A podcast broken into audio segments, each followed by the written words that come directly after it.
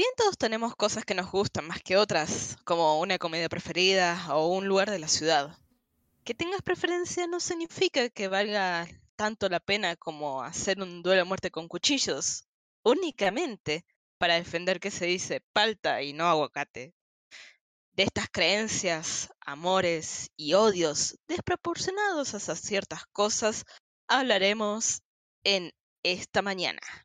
Así que sean bienvenidos a este cuarto que está en plena renovación, como habrán visto. ¿Cómo andan chicos? ¿Listos para esta noche? ¿Noche? Noche. Oh, noche. Ah, Noche de mediodía. día. Pues Noche de mediodía. Si lo escuchan en China, pues igual y sí. Ey, Puede ser, Sí, puede ser. Como verán, eh, aún estamos en renovación. Me falta cambiar de chip. Igualmente, está lindo hacer el podcast de día. Está muy padre. Pero ¿Cómo se escuchan allá, se escuchan ahí los, En los, España. los martillazos, se escuchan ahí las, las sierras, de que se está arreglando el cuarto, ¿no? De que está en remodelación, los clavos, y, y ¿qué más? ¿Qué más ruidos es de remodelación? De martillos, ¿no? Todo Sí. eso está... Martillos, sierras, personas dando vueltas, quilombo. Problemas de Cristales rotos, como que hay... cristales rotos y Ajá. En De eso, todo. eso va a estar escuchando mientras nos oye, mientras estamos platicando de un tema bastante interesante. Pero antes que nada, pues bienvenidos al 2022 y bienvenidos ¡Eh! a sistemas lúdicos y a un cuarto de lo mismo. Que vamos a tener mucha plática, ¿no, Ángel? ¿Cómo ven?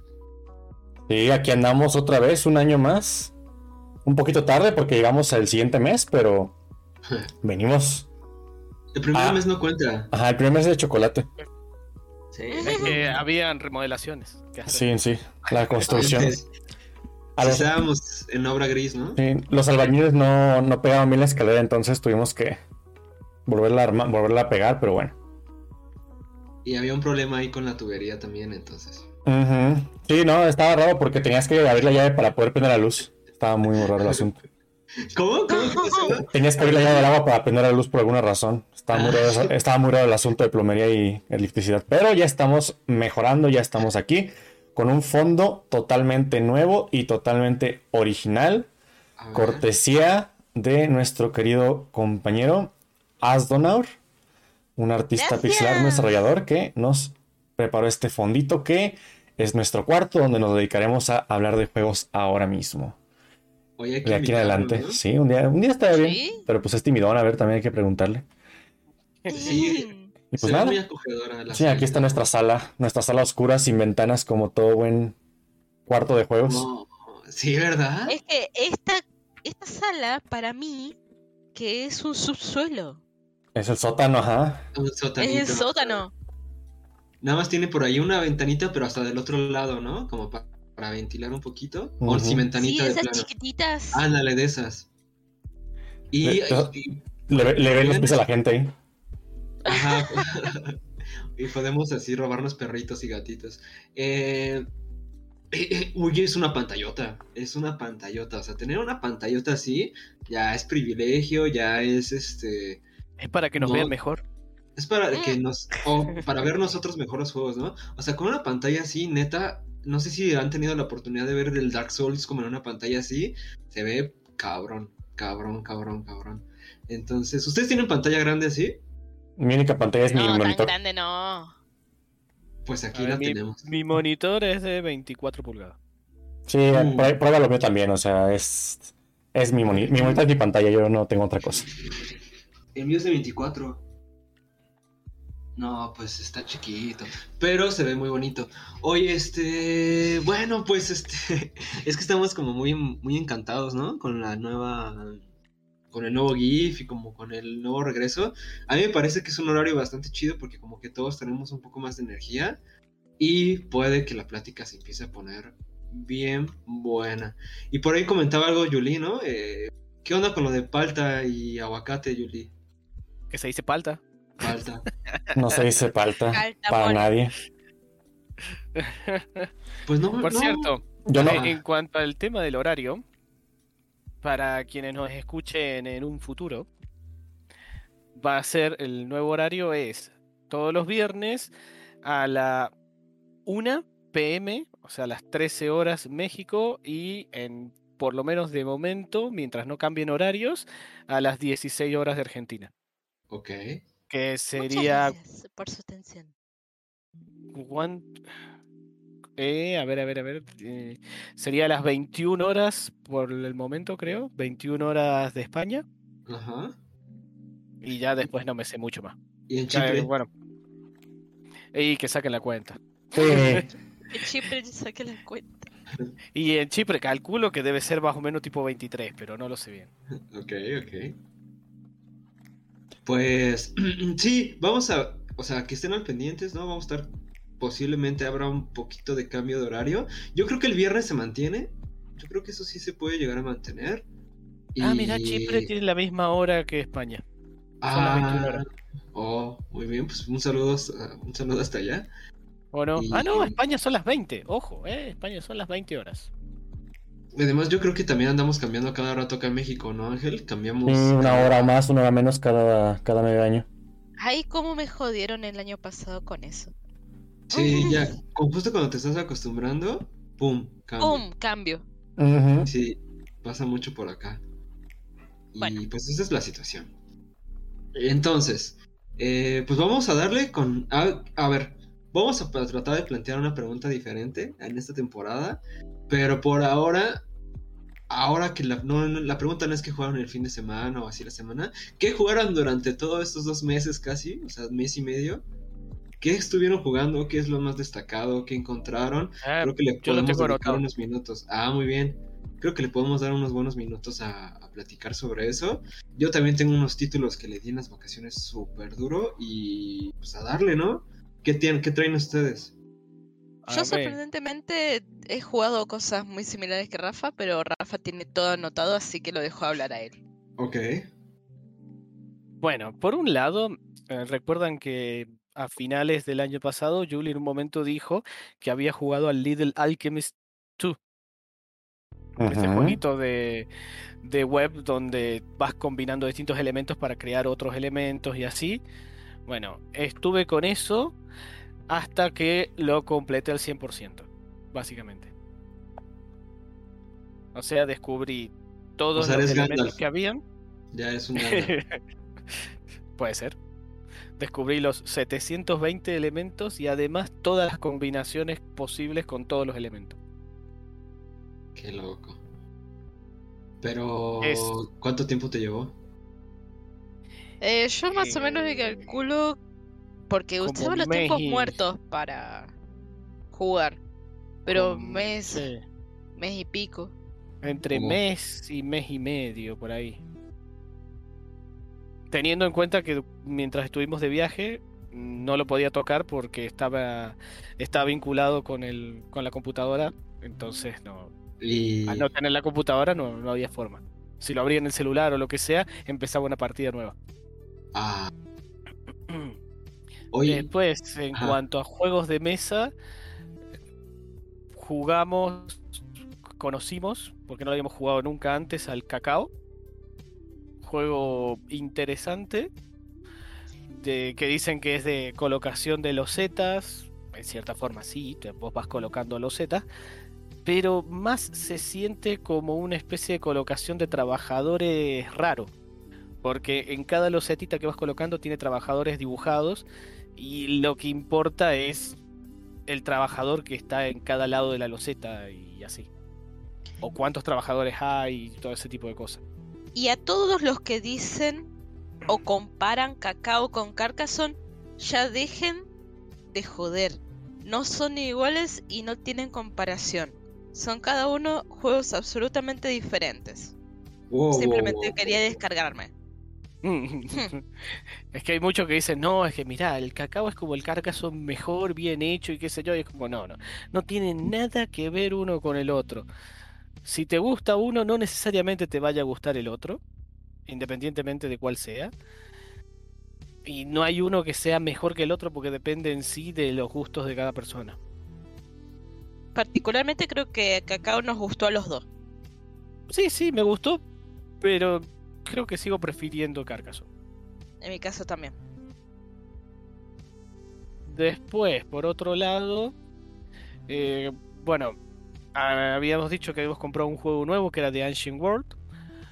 Lo probamos, está bueno, por lo menos a mí me gustó. Sí, es sí. un juego de colocación de trabajadores. Me gustó Con- también por la, por cuánto salía, ¿no? Bueno. sí, fue muy barato, muy barato. Más o menos como a mitad de precio de lo que normalmente saldría, no sé. Normalmente estaba en 44 dólares. Lo conseguimos como a 20. Ujú. Bien, es un juego de colocación de trabajadores bastante curioso. Lo que sí noté extraño que para hacer un juego de colocación de trabajadores no se siente tan trabado como la mayoría. Define trabado. Eh, normalmente en un juego eh, de estos vos vas colocando y es como, bueno, pues decir, coloco en, es- en tal lugar y de repente ese lugar ya no puede ser ocupado por otro jugador. O tiene, en- hay juegos con algunas reglas extrañas donde te empieza a costar más entrar a ese lugar y hace que te reducen tus posibilidades de acción, ¿cierto? En cambio en este no se siente tan así, es, es como que prácticamente siempre tenés todas las opciones. Hay formas de trabar un poco, de quitarles opciones a los demás, pero en general no se siente tanto que les... Eso, en casos muy puntuales le estarías quitando acciones. Por eso se sintió raro, pero me gusta, es diferente, está bueno. Vale, vale. Eh, otro juego que probamos, que conocimos y probamos ahí mientras estuvimos de viaje fue el Barbarian. Un juego bastante curioso, que es de... Bárbaros. Es como si tuviera... eh, sí, pero la parte de bar, bear, tiene eh, escrito como oso. Y el Ian después. Porque es como que cada uno son como distintas tribus de osos que se van peleando entre ellos por control de banderas. Básicamente, es como captura la bandera, de cierta forma. Diferente, pero que está lindo y además tiene ositos. Que la gracia es que jugás con dados, vas tirando muchos dados, tirás los dados, todos ven qué dados tenés, pero después los acomodás detrás de un biombito para que no se vea qué es, o una pantalla, depende cómo lo nombren en distintos lugares. Los acomodás las acciones de acuerdo a lo que te parece que pueden querer hacer los demás con sus dados y demás. Está interesante, es una cosa curiosa, muy rápido. Es muy simple para aprender a jugarlo, eh, para, para entender cuáles son le- lo que estás queriendo hacer. Y bas- bastante rápido también, pues, puedes tener partidas de, ¿cuánto? 15 minutos y así que obviamente lo normal es que tengan ganas de inmediatamente decir, no, pará, juguemos otra. Ya sea porque ganaste, perdiste, lo que sea. Yo me quedo con los osos. La verdad, me entró por los ojos cuando nos lo presentaron ahí. Dijeron, ahí está este, este, este, este. Y de repente veo así uno de ositos. Dame el de ositos, porfis. Y ahí lo jugamos. ¿Y qué más? hemos Bueno, jugado? y el último juego que tengo en la lista es el Pequeños Grandes Mechas o Pequeños Grandes Mech. Juego bastante curioso porque el año pasado habíamos hablado de un juego que se llama Adrenalina, que es como una especie de shooter pero planteado como juego de mesa. Bien, el Pequeños Grandes Mechs o Mechas es muy del estilo, o sea, no temáticamente, pero sí de conceptualmente es como lo mismo, solo que mucho mejor desde mi punto de vista. Me gusta más, me parece que da al concepto le, o sea, le apunta, le apunta bien al concepto, hace lo que tendría que ser. En cambio, la adrenalina no me había convencido para nada. No es un juego que yo recomiende. Y encima, si lo quieren comprar, cuesta más o menos como la mitad que cuesta la adrenalina. O sea, Por todos lados es mejor. eh, eh, ganas por donde sea. Para bolsillo y experiencia. Pero bueno, básicamente tenés, se acomodan con cartas una especie de ring, un lugar donde van a estar peleándose los distintos eh, robotitos y mechas y esas cosas. Y vas haciendo acciones donde te moves, ah, este en particular te moves con, ¿cómo se llama? Con programación de acciones, o sea, colocando cartas boca abajo y después se van revelando. Y este moves para pelear con el resto, comprar armas y demás cosas. Y ver quién gana. Para los que le gustan ese tipo de juegos, yo diría que es muy recomendable. Y para los que no, Y para los que no, mm, eh, les recomiendo el de Ancient World. Oye, Rafa, ¿y este de Barbarian era juego de mesa o videojuego? Eh, juego de mesa, juego de mesa. Ah, porque yo estoy O sea, checando todos- videojuego. Todos los que nombré son juegos de mesa, excepto el Little Alchemist. Sí, ya lo encontré. Eh, ya lo encontré, pero haz de cuenta que me salía más el videojuego. Ah, mira, sí estoy viendo que acá está. Sí, tiene el, el mismo. Y es es como, como la misma tipo- tapa. Sí, es un videojuego que está en Steam también, o sea, es como... Es un hack and slash, de hecho es de acción. Es- es de acción isométrico. como, es como de este de que tú, como medio to- Tower Defense, que es que, que tú pones a los muñequitos y avanzan. Y se enfrentan al ejército. No, es un, es, un, es un hack and slash, Sebas, ve el trailer, ve el gameplay, ¿cómo es? Es un juego de acciones como el Hades. Y se ve muy bueno, ¿eh? O sea, los, visualmente se ve muy, muy bien. Y los monitos que están atrás de ti. Pues depende, son cosas, son, son tus minions, pero pues tú peleas a golpe, o sea, es, es de acción a tiempo real. Qué cosa extraña. Ahí han dice que es hack and slash. Por eso, un hack and slash. Ok, nada que ver, nada que ver con el concepto del juego de mesa. Sí, ya lo vi aquí.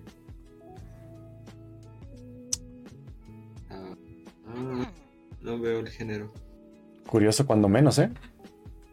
Sí, sí, yo vi ese primero, yo vi ese primero y, y aunque como que no tiene, es este tipo de animación como De- de- se llama por de símbolos. estilo, de estilo. La, la animación que usan es una animación por símbolos, ¿no? Que son como las... Que, que el antebrazo y el brazo son una cosa y tienen una, una articulación en medio y pues mueves la imagen entera en lugar de animar fotograma a fotograma. Hmm. Está muy interesante. Cosa extraña. Pero bueno, pero bueno, jugaron el Barbarian, ¿no? Sí, Sí. pero de mesa. Ah. Ahora yo- la aclaración. Bueno, sí. bueno, va- vamos a checarlo. Porque, pues sí, es que no dice, ¿eh? No dice que sea hack and slash. Ve los gameplays, con el gameplay te vas a dar cuenta que es un hack and slash. No, es que tuve el gameplay también y parece que es de estos que tú seleccionas a los monitos y van ellos atacando y es como caótico. O sea, que tú pones a los monitos. Porque ve, el monito solo está avanzando hacia enfrente. Solo avanza hacia enfrente, hacia enfrente, hacia enfrente. No parece que tenga control, ¿sabes? Yo, estoy, yo, yo- llevo, llevo mucho control ahí. O sea, a lo mejor hay milloncitos que haces tú las cosas, pero tiene. Tiene, yo lo veo bastante tiempo real el, el DC. Hasta tiene, sus, Ah, hasta tiene sus cadenas de sí. combos y así, o sea. Sí, ya vi, ya vi, ya vi. Te digo, ve el gameplay, pero no veías el gameplay. Se ve bastante raro. Yo veo bastante bien, o sea, tiene muchos efectos visuales muy padres. Pero Sí, Ya, ¿eh? ya estuvo, ya estuvo. Mucho, mucho, mucho, muy bueno el, muy, muy bueno el podcast de Barbarian, pero ya hay que pasar a, a- a hablar de lo demás. No, pues, Sí. Si nos gusta. Ok. ¿Y ustedes han jugado algo? ¿No? Yo tengo dos grandes experiencias de este año. La primera es que me puse a jugar el Demon Souls. Este, ¿se acuerdan cuando dije que iba a jugar todos los, todos los Souls antes de Sekiro? Yo, yo tampoco me acuerdo. Eh, pero bueno, me puse, me puse a jugar un poco el, me puse a jugar el Demon Souls un rato ahí en PlayStation 3. Y está. Tengo que jugar un poco más. Pero, está, pero lo que he jugado está muy interesante. Se nota muy fuerte que sí es Dark Souls, pues. Se nota muchísimo. ¿Se arregló o, falla? Se nota muchísimo lo que tiene. Eh, es que es difícil de decir, o sea, tiene elementos, o sea, el típico dragón que te quema cuando no, cuando no te das cuenta en un puente está en Demon Souls, por ejemplo. Las típicas trampas de que hay un, de que hay un puente o hay algo, algo que parece pasable, pero luego se rompe o lo que sea y te manda otra ruta, está en Demon Souls también. O sea, hay muchas cosas que están muy caracterizadas en Demon Souls. Eh, la primera ciudad, que es la ciudad de, Proletaria, de, Proletaria, es muy interesante porque está muy bien diseñada. O sea, yo, yo le sigo, yo le echo muchísimas flores a la primera, al primer nivel, por así decirlo, de Dark Souls. Se me hace uno de los mejores niveles, mejores, uno de los niveles mejor diseñados de toda la historia de los juegos. Pero la ciudad boletaria también va mucho por ahí. Está muy bien hecha también. Su, su, su diseño es muy bueno. ¿A qué te refieres con bien hecha? Pues está muy bien hecha, o sea, tiene muchos mapas, tiene, es muy, está muy preconectada, hay mucha verosimilitud, este, no se siente artificial. Tiene, o sea, tiene los atajos, los típicos atajos del Dark Souls, está muy cool. Eh, lo ocupo jugar más. Ocupo ver también qué onda con el lore y todo eso, pero me es interesante. Eh, a nivel técnico está un poquito más, obviamente da un bajón. A nivel técnico no sé cómo, o sea, es como, es como pasar una generación a otra casi casi. Eh, en, fluidez y todo eso, pero es una cosa muy, muy interesante de ver.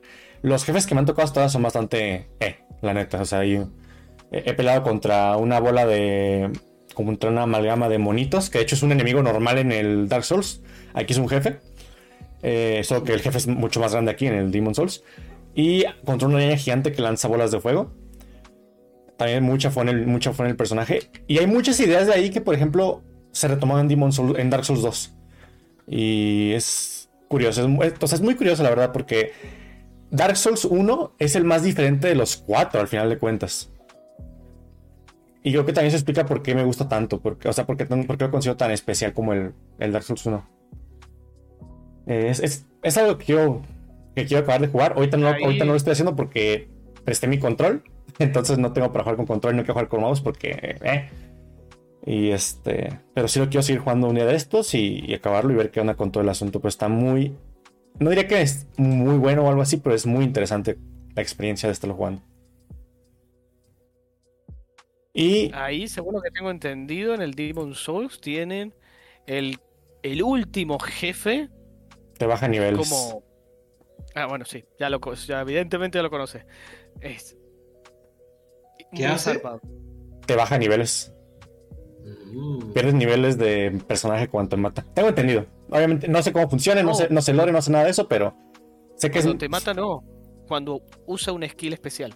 Ah, bueno, te bajan. Bueno, ok, va. O sea, conozco que tiene esa maña, pero no, no vi con nada. Te, va pegando de alguna manera y en cada tanto te baja niveles y es como, uy, ¿y ahora cómo no. matarlo? Esquiva, esquiva, esquiva, esquiva. Solamente esquiva. Es lo único que te vamos a recomendar. Es, es, una cosa muy loca. Interesante. Tiene muchas cosas interesantes ahí. Y bueno, eso. Y la segunda experiencia más influyente que he tenido este año ha sido jugar Minecraft, pero no es Minecraft. Este, hay un servidor que se llama Hypixel, que es, creo, el servidor más grande de todo Minecraft que hay. Pues esa cosa tiene una cosa llamada Skyblock. Yo en yo en estos meses jugué Minecraft 1.18, donde cambia el mapa, la generación de mapas mucho, mucho, mucho. Lo jugué y básicamente me lo terminé. Conseguí todo lo que tenía que conseguir. Ya lo más que me tocaba era como construir, pero yo no soy mucho de ser creativo, si es solo para mí solo, como ocupo estar en una comunidad para que se vea que lo que hago o que aporte algo a otra persona, no sé, o sea, que no se quede solo para mí. Entonces ya no continué en ese mundo. Y en eso dije, tengo ganas de jugar Skyblock. Jugué Skyblock, que es un modo de juego de supervivencia, es un reto de supervivencia de donde hay un cubito, donde se hace un cubo de tierra flotante con agua y con agua y con lava. Y tienes que armar tu propia, pues, ciudad, por así decirlo, con esos pocos recursos que te dan al principio. Lo jugué y arruiné el generador de cobblestone, que es básicamente un meme hoy en día. Este es el, el arruinar el generador de cobblestone, lo arruiné. Dije, bueno, deja de buscar un Skyblock en línea, ¿no? En, en un server.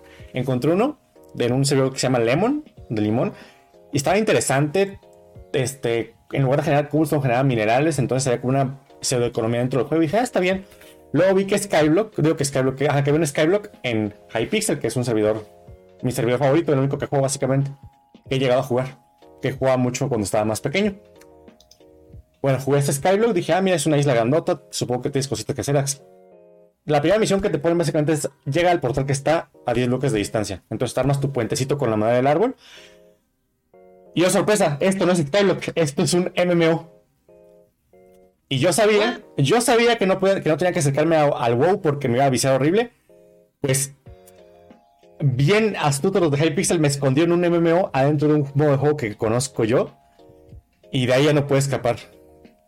Skyblock en Hypixel es básicamente un MMO. Es un MMO muy locochón que tiene este básicamente que tiene un, que tiene un mercado con economía en el jugador. Entonces tú puedes vender tus objetos, tus recursos, todo lo que tus herramientas, lo que sea, lo puedes vender en una casa de subastas, puedes comprar cosas y ahí mi ludopatía hizo clic muy fuerte. Entonces me he estado viciando, me, he estado viciando horrible en todos los sentidos con ese juego.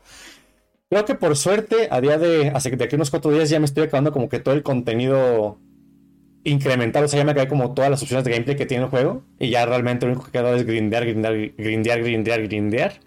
Entonces ya no estoy tan, tan viciado, pero ahí sigue. Y es una cosa muy, muy loca. Es, un, es una cosa tan loca que hizo algo que nunca hago, que es meterle dinero a un juego gratis. Le metí 6 dólares a esa cosa para, Oh le metí rango VIP, VIP, VIP, VIP al juego para, para tener un par de beneficios extra. Y sí, ahí, ahí anduve. Pero 6 dólares. Sí, es poco, es poco. Es poco y nunca voy a meter nada más, pero, pero, sí. Creo que en el LOL. Yo le he metido más plata al LOL, probablemente. Sí, yo, yo, le metí 50 dólares en dos años, así que. No tengo la más mínima idea de cuánto habrá sido. No sé, pero lo único que sé es que tengo zona DJ. ¿Mm? Yo tengo Udir. Yo, cara. Sí, sí, sí. Yo tengo Udir mítico, pero porque voy a hacer una cajita hace tiempo. No, no, no. Este fue un regalito. Sí, fue compradito. Ese fue compradito. y así la cosa. Estos dos juegos son los que me han mm, estado dándole más el día de hoy. A, día de hoy. Y ahorita estoy volviendo a agarrar un poquito el amor por los clickers. Porque nuevamente ludopatía y grineo. Eh aunque ahorita lo estoy haciendo por, una cosa un poquito más académica, por así decirlo. Estoy, este, estoy tratando de jugar los juegos que me gustaban y así. Y ver los más innovadores, por decirlo, unas propuestas que han salido en este tiempo. Porque quiero hacer un clicker yo también. Voy a, tratar de hacer un clicker que tenga un giro, oh. que tenga un giro innovador. Eh, en este caso me gustaría hacer un clicker con historia. Que fuera como basado en historia un poquito. Entonces voy a ver qué onda. Voy a ver, qué, voy a ver si esa idea florece para tratar de sacarlo este año. Y así. Entonces, pues, tercera, tercera, influencia, por decirlo, clickers. A ver qué onda. Contando. A ver, sí, sí. A ver qué onda el clicker. Claro, si florece la idea, si florece la idea, ahí, ahí les voy a estar comentando semana con semana. Sí. ¿Y han visto esta onda de. Se llama Cucu, o sea, es Coco, con K W O O O, que son este criptojuegos. Suena a eso. Suena a criptojuego y que. Eh, Cucu, o sea, ese Coco, según lo que tengo entendido, es un usuario. Simplemente un ah, usuario. Ah, bueno, sí, es el usuario. Eh, claro, que él jugaba uno de estos criptojuegos, uno de esos juegos NFT, y se hizo millonario con eso. Ajá, se hizo millonario. Pero la idea está bastante padre. Mira, yo le tengo mucha adversión a los NFTs. Pero cuando no sé, suena, suena bastante loco porque creo que Pokémon ya lo hacía desde antes. O sea, se me hace que... Porque no sé si ustedes sepan que Pokémon, pues cada Pokémon tiene un código. O sea, un número, un ID. Y creo, creo, estoy casi seguro que desde el Game Boy tiene ese ID. Un ID único de entrenador y así. Pues eso ya era un NFT porque aparte te lo podías pasar. Más o menos. Pues sí, ¿no? Sí, o sea. Más o menos. Pues es que realmente, es que realmente lo único. La diferencia... Volvemos al NFT. Los NFT están descentralizados y están en la blockchain, entonces, bla, bla, bla, todo eso. Pero pues sí, al final de cuentas, o sea, para lo que se está usando ahorita el NFT en, los juegos es más que nada. bueno, en teoría es más que nada para emular cosas que ya se pueden hacer sin ellas, solamente con la nueva tecnología para llamar a la, la gente, a la gente que le llama la atención eso. Y aparte, este, en el caso del juego, ese juego en particular que con el que se hizo rico lo conozco. Y realmente no evoluciona nada. Este juego, este tipo de juegos existían desde antes que estuvieron los NFT. Los NFTs, porque yo, yo, en este momento estoy mucho con las criptomonedas, ¿no? Entonces, este, yo conocía los juegos de NFT, conocía los CryptoCats, que era el juego más popular de ese tipo de cosas. y básicamente lo mismo, comprabas un, comprabas un gato por 200 dólares y luego lo revendías por 300, 400 después de hacer un par de cositas con él. No era nada del otro mundo, realmente es, es, un, es, es repetir la misma maña que se, repetía, que se repite con todo el asunto de las, del arte. No, la solo, diferencia... que, solo que ligeramente gamificado. La diferencia es esa, la parte gamificada. Sí, pero es que es una pizca, o sea, realmente no, no tiene nada especial. El juego, el juego se juega básicamente, el juego se juega básicamente solo, no, no tiene nada de interés, no tiene nada que aporte que el hecho que son de que sea NFT. Aunque pues, yo creo que es porque simplemente eh, está empezando recién y no han habido buenos diseñadores de juegos en sí. Es que, lo que hacen pensar qué hacer con esa tecnología. Es que lo que hacen es que lo que hacen los juegos, es que los que hacen esos juegos de NFT no son no son gente que hace juegos, son gente que quiere hacer dinero con NFTs y contratan a programadores para hacer cosas así. A Watanobe ya me lo ya me lo buscaron para decirle, "Oye, haznos una copia." Ah, no, este fue a Ginshu, estoy inmenso. A Ginshu dijeron, "Haznos una copia de un juego." O sea, ni siquiera podemos que hagas el original, ni que dices, "Cópiate un juego que existe y le metemos nosotros nuestras cosas."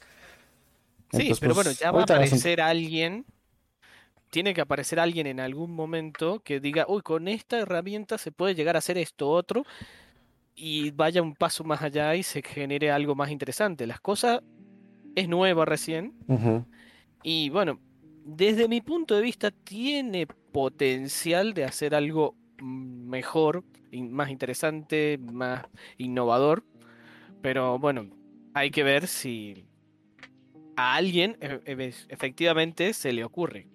Veremos, porque yo ahorita, yo ahorita, por más que le pienso, no le encuentro una, no encuentro un uso que amerite que se tenga que usar exclusivamente un sistema de un, sistema de NFTs en una blockchain de Ethereum.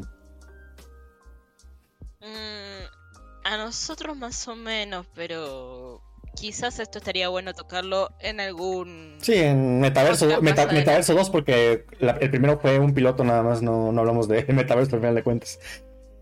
Sí. Cositas. Bueno. ok, pues sí, yo tengo un juego que lo voy a tener como mi favorito ahorita estos, estos meses.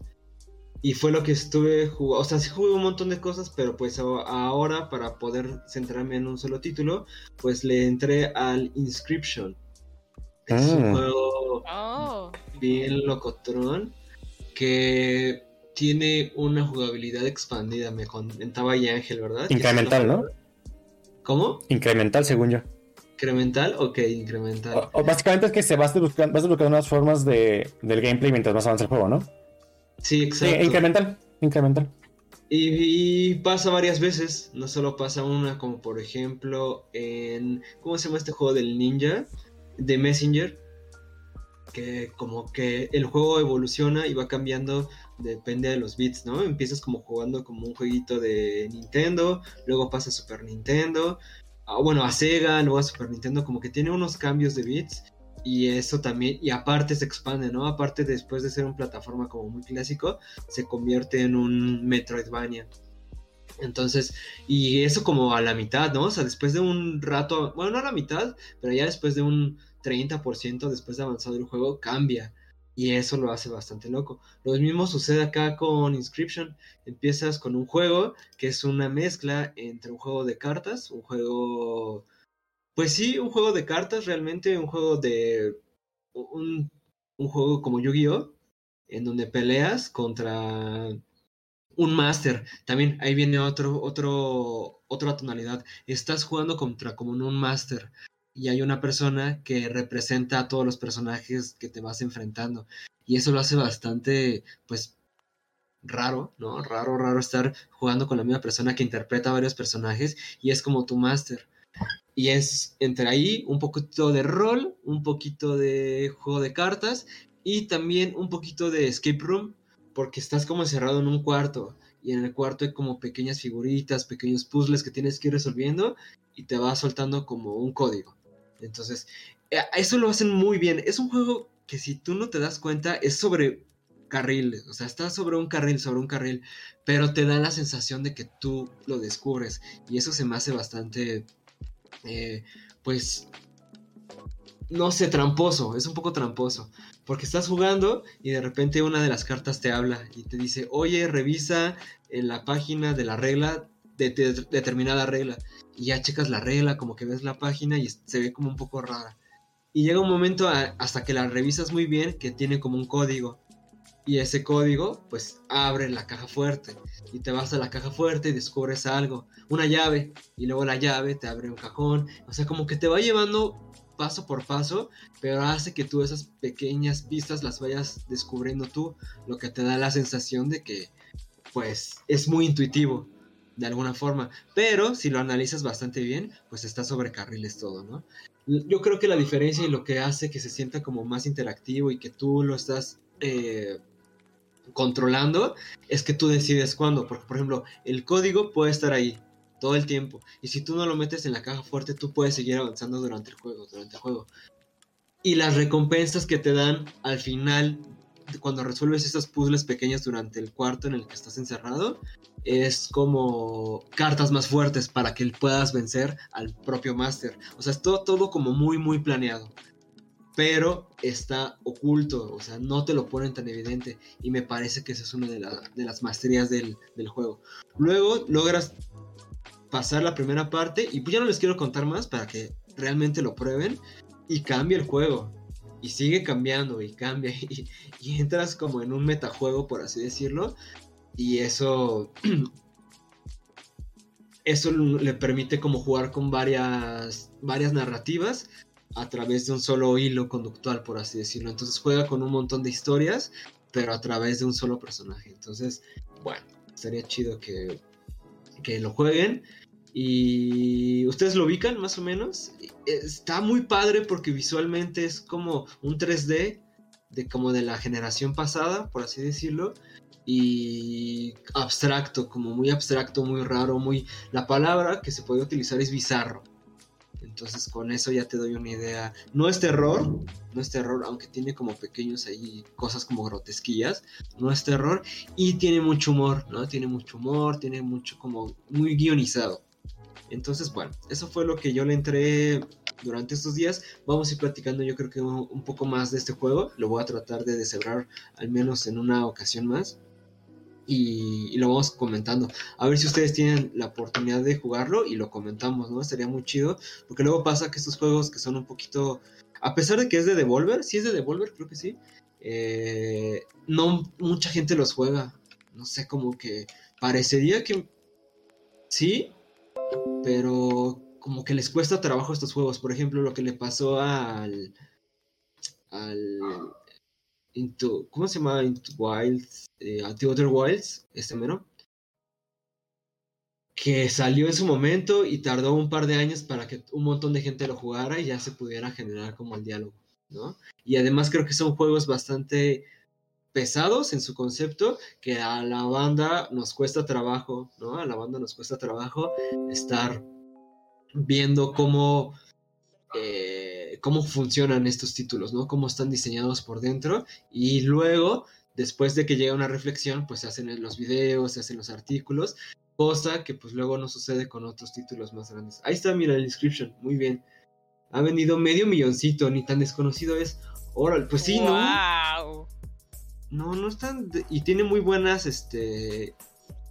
A lo que voy, Ángel, no, me refiero que a lo mejor sí lo están jugando un montón de banda, pero que cuando se empieza a hablar de él va a pasar un poco de tiempo. Así pasa cuando sucede. Lo juegan, lo juegan mucho, pero se habla poco. Pero es con el tiempo, ¿no? Yo creo que este año se va a empezar a hablar más de este título. Porque la verdad se me hizo mucho, mucho, mucho más chido que Loop Hero y Loop Hero sí le dieron como que bastante reflector, bastante, bastante reflector. Al menos más que Inscription me parece. Y la verdad Loop Hero sí es una hermosura que también estuve jugando. Eh, pero Inscription tiene algo especial, así loco. O sea, Inscription tiene algo muy cabrón. Que Loop Hero también lo tiene, obvio, pero mi favorito es que es más Darks Inscription. No, y aparte, tiene eso y aparte tiene ese factor de misterio. O sea, cuando hay estos tipos de misterios siempre llama. Eh, por ejemplo, el, el FNAF, el Final Freddy's, pues ese fue su factor, ese fue su factor de, de- de éxito. Que tenía un lore súper misterioso y obtuso que pues, se tuvo que descubrir entre la comunidad. Porque el- el- Claro. el- la, la jugabilidad como tal, pues como quieras, pero lo que fue todo el misterio rondando su historia, eso fue lo que nos terminó atrapando. Entonces, pues Loop Hero, por más bien hecho que esté, es- sigue siendo un, un, un medio roguelike automático. misterio. Y Encryption no, Encryption es puff. Pero bueno, Y además como un poco la publicidad de Inscription fue, no sé si vieron, que son como videos. no, yo no, yo no conozco nada del juego. Solo sé que se expande y que es misterioso y lo habla. Sí, denle, No conozco denle. nada. Denle. Pues ahí está. Va que va. Wow. Ahí están Mucha plática, juegos. mucha, mucha plática del año. Teníamos que resumir dos meses, eh, teníamos que resumir un mes en una semana, entonces pues allá andamos, ¿no? Mm, Sí, sí. Ok. Tema del día. Échamelo, échamelo, Yuri, échamelo todo. Primero que nada me gustaría saber si tienen idea qué son los sesgos, que no, aclarar bien qué es un sesgo y por ahí empezamos. ¿Les parece? Dale. Échale. Sí. Bueno, para aclarar qué es un sesgo para aquellos que no les suena la palabra, es un peso desproporcionado a favor o en contra de una cosa, persona o grupo de personas. Y según lo que hemos estado investigando junto a Rafa, los mitos que se basan en creencias antiguas también se los puede considerar alguna clase de sesgo también. Así que mitos y creencias también se Es pueden que- tomar como sesgos, pero quizás más anticuados, por así decirlo. Bueno, es que sesgo es como una creencia de algo. Puede verse así. Como que tenés personas que creen que algo es de una determinada manera. Y eso puede ser por un sesgo. O sea, porque piensan algo quizás equivocado. Por un estereotipo. Como también puede ser una creencia que viene de generación en generación, algo muy antiguo. Entonces ya sería un mito. Pero más o menos en general es todo como de lo mismo. El... Sí, vámonos más atrás, un poquitito más atrás, de hecho un, mucho más atrás, a la cuestión evolutiva, a la cuestión de, de la primera comunicación que teníamos, ¿no? Estos sesgos se fueron desarrollando de, forma evolutiva. Eh, y hay que poner ejemplos, creo que los ejemplos es una buena forma como de darlo a entender un poquito mejor. Por ejemplo, el sesgo de escasez, ¿no? Los sesgos eh, los podemos representar ahora, o sea, sucedieron evolutivamente, pero le damos sentidos con conceptos de ahora, ¿no? Para que tengan eh, cierto sentido. Entonces, sesgo de escasez. En ese momento el sesgo de escasez, la comida era muy escasa, ¿no? De hecho, nosotros teníamos que cuidar nuestra comida para poder aumentar nuestras probabili- probabilidades de, supervivencia. Entonces, a todo lo que es escaso hoy en día le damos mucho valor, porque en su momento la comida era muy escasa y la juntábamos, acumulábamos. Entonces se genera ese sesgo de, escasez. Entonces, y se puede definir de un par de formas este sesgo, sesgo de escasez. La primera es esa, ¿no? Que había muy poca comida y teníamos que juntarla, entonces lo que es muy, muy poquito es muy, muy preciado. Y precisamente ese sesgo de escasez, por ejemplo, lo utiliza Amazon, ¿no? Cuando te dice, eh, solo quedan Quedan dos... tantos. Exacto, en, es- en stock, ¿no? Oh, Entonces es dices, la última. eh, última Y eso, y también es un sesgo de urgencia. Sesgo de Sí, urgencia, Sí. ¿no? Ahí se, se, me- se mezclan, ¿no? De hecho, todos se, me- se mezclan de alguna forma. Y, pero Claro, muchos... Eso es evolutivo, efectivamente. Tiene que ver con cosas que fuimos aprendiendo como raza, como humanidad, como ¿Especie? mejor dicho. Ujú. como sí, especie. mejor dicho. Eh, No me salía la palabra. que lo fuimos aprendiendo como especie durante miles de años. El problema, y acá es donde entra a, a que en algunos mm, casos es malo, Ajá. es que la vida ha cambiado. Ya hoy en día no estamos viviendo en las cavernas como hace 200.000 años. Sin embargo, es como que nos han quedado cosas que terminan Mm, haciendo ruido en el día a día sí. y generando esto que serían los sesgos. como estás comentando, porque en la antigüedad la comida era escasa y valorábamos las cosas escasas, hoy en día es como que seguimos valorando lo mismo cuando ya las cosas no son escasas. Exacto. Y así. Eh, ahí es donde entra el tema de que sea un problema en algunos casos. Claro. Porque al final pues seguimos teniendo cerebro de chango, ¿no? O sea, la, sociedad avanzó demasiado rápido y nuestro cerebro pues evolutivamente pues no avanza tan tan rápido, ¿no? Entonces por ahí dicen que seguimos teniendo cerebro de chango, pero con nuevas reglas, ¿no? Con nuevos, con nuevos sistemas, por así decirlo. Entonces sí, como dice Rafa, es un problema, ¿no? Porque estamos interpretando como la evolución o la historia con ojos de ahora. Entonces, pues tendemos, ¿no? Tendemos a repetir esos sesgos. Sí, como ven, está más o menos, ¿no? Sí, Por sí, eso tranquilamente va por ahí. Órale. Y también va, esto yo también lo he enfocado, para mejorarnos a nosotros mismos y aprender de todo esto. Claro. Por ejemplo, mientras que estaba est- ahí viendo los sesgos, me di cuenta que peco mu- muchísimo, pero muchísimo de uno, Ajá. que es, no me acuerdo el nombre, pero es, si yo lo sé, todos lo deberían saber. El- se llama el sesgo de maldición del conocimiento. O el sesgo del león, No. creen que son de El Iron Man. maldición. No, eh, a ver, los nombres, los nombres están sacando de un de un lugar hace unos hace como un mes más o menos, por ahí. Ajá. Se hizo popular de que Elon Musk había puesto en un eh, había hecho una publicación donde comentaba 50 sesgos cognitivos que habría que tener en cuenta para lograr una mejor versión de uno mismo. Mm, pues que los use. XD. Ajá. Eh, que él, los, él dice que los trata de usar y que dice que trata de enseñarle a sus hijos y que recomienda que él se enseñen a los hijos. Bueno, de esos, de esa lista de 50 sesgos, uno de esos es el que estaba comentando Julie, de la maldición del conocimiento. De cuando alguien sabe algo, piensa ah, de que todo el mundo lo debería saber, porque es la típica de si yo sé o si yo puedo, todos deben poder. Y la realidad es que no siempre es así. Un poco capacista también, ¿no? Mm, ¿Cómo, cómo? Capacista. Que, ¿Qué sería? ¿Quiere decir capacista? Pues que juzga a todos como teniendo la misma capacidad que ellos, ¿no? O sea, todos, eh, de hecho, Sí. estamos en una sociedad como capacista. En ¿no? realidad, eh, en realidad es como eh, no va por ahí, sino que es a uno es como que se tira abajo a sí mismo. Se ve inútil en comparación con los demás. Porque Entonces- cree que el resto tiene Más las mismas capacidad. capacidades y encima le ves otras capacidades extras. Claro, Entonces, entonces, vos te tiras abajo. Ah, Vos te tiras ok. abajo. Y si vos estando en inferioridad podés, el resto seguramente también puede. Porque si está vos en inferioridad- superior a vos. Si vos sabés algo, el resto seguro también lo sabe. Ya está más, ¿no? Está por encima. Ese es el sesgo. Es una. Es tirarte abajo a vos mismo. Y por eso creer que el resto puede hacer lo mismo o saber lo mismo que vos. Yo creo que va en los dos sentidos, ¿eh? Yo creo que va, o sea, tirarte abajo y tirarte arriba.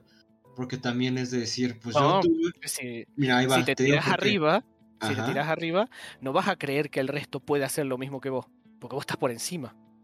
Eso Pero, sería un tema de ego.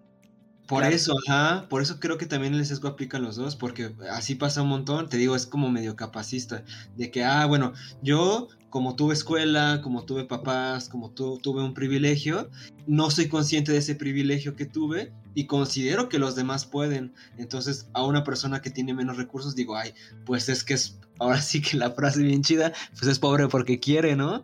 O sea, lo juzgo con mi propia capacidad cuando pues realmente no, porque yo tuve privilegios, yo tuve educación. Eso es otro sesgo. Eso Pero- lo que estás diciendo es otro sesgo que ¿La no tiene del nada que superviviente? ver. ¿Eh? ¿La del superviviente o, es- o se llama de otra manera? Creo que es ese que está así porque quiere. Mm. O cosas por el estilo. Juzgas al resto por sus actitudes ante ciertas cosas mientras que vos te juzgas a ti mismo en base a tus circunstancias. Claro. Son dos cosas diferentes. Una Es cosa otro es, sesgo. Está en la lista. creo que el resto sabe.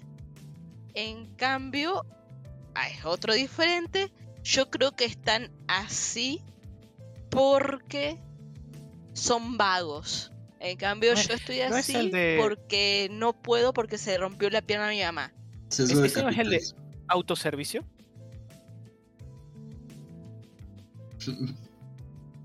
A ver, ¿cómo es ese, Rafa? El sesgo de autoservicio dice que nuestros fracasos son situacionales, pero nuestros éxitos son nuestra responsabilidad. Exacto. Ah, O sea, es ese. O sea, por ejemplo, un ejemplo que ponen acá mismo. Eh, que gané el premio debido al trabajo duro claro. en lugar de la ayuda o la suerte, ¿viste? Es como que trabajó, se, se esforzó y todo. Mientras que cuando falla, no, eh, pasa que justo ese día no había dormido mucho, entonces no, no dormí suficiente. Y así, es decir, atribuís a los fracasos, la, como dijo Julie, las circunstancias, mientras que a los éxitos atribuís otras cosas como tu propio esfuerzo y demás. A ver. Yo ves en tengo los una demás, objeción. es como que ves un poco al revés. A ver. Bueno, no, sé- no es objeción, o sea, es- se- lo tengo entendido. Y ahí sí voy a partir de creencia y de cuestión personal, de alguna forma, ¿no? O experiencia propia.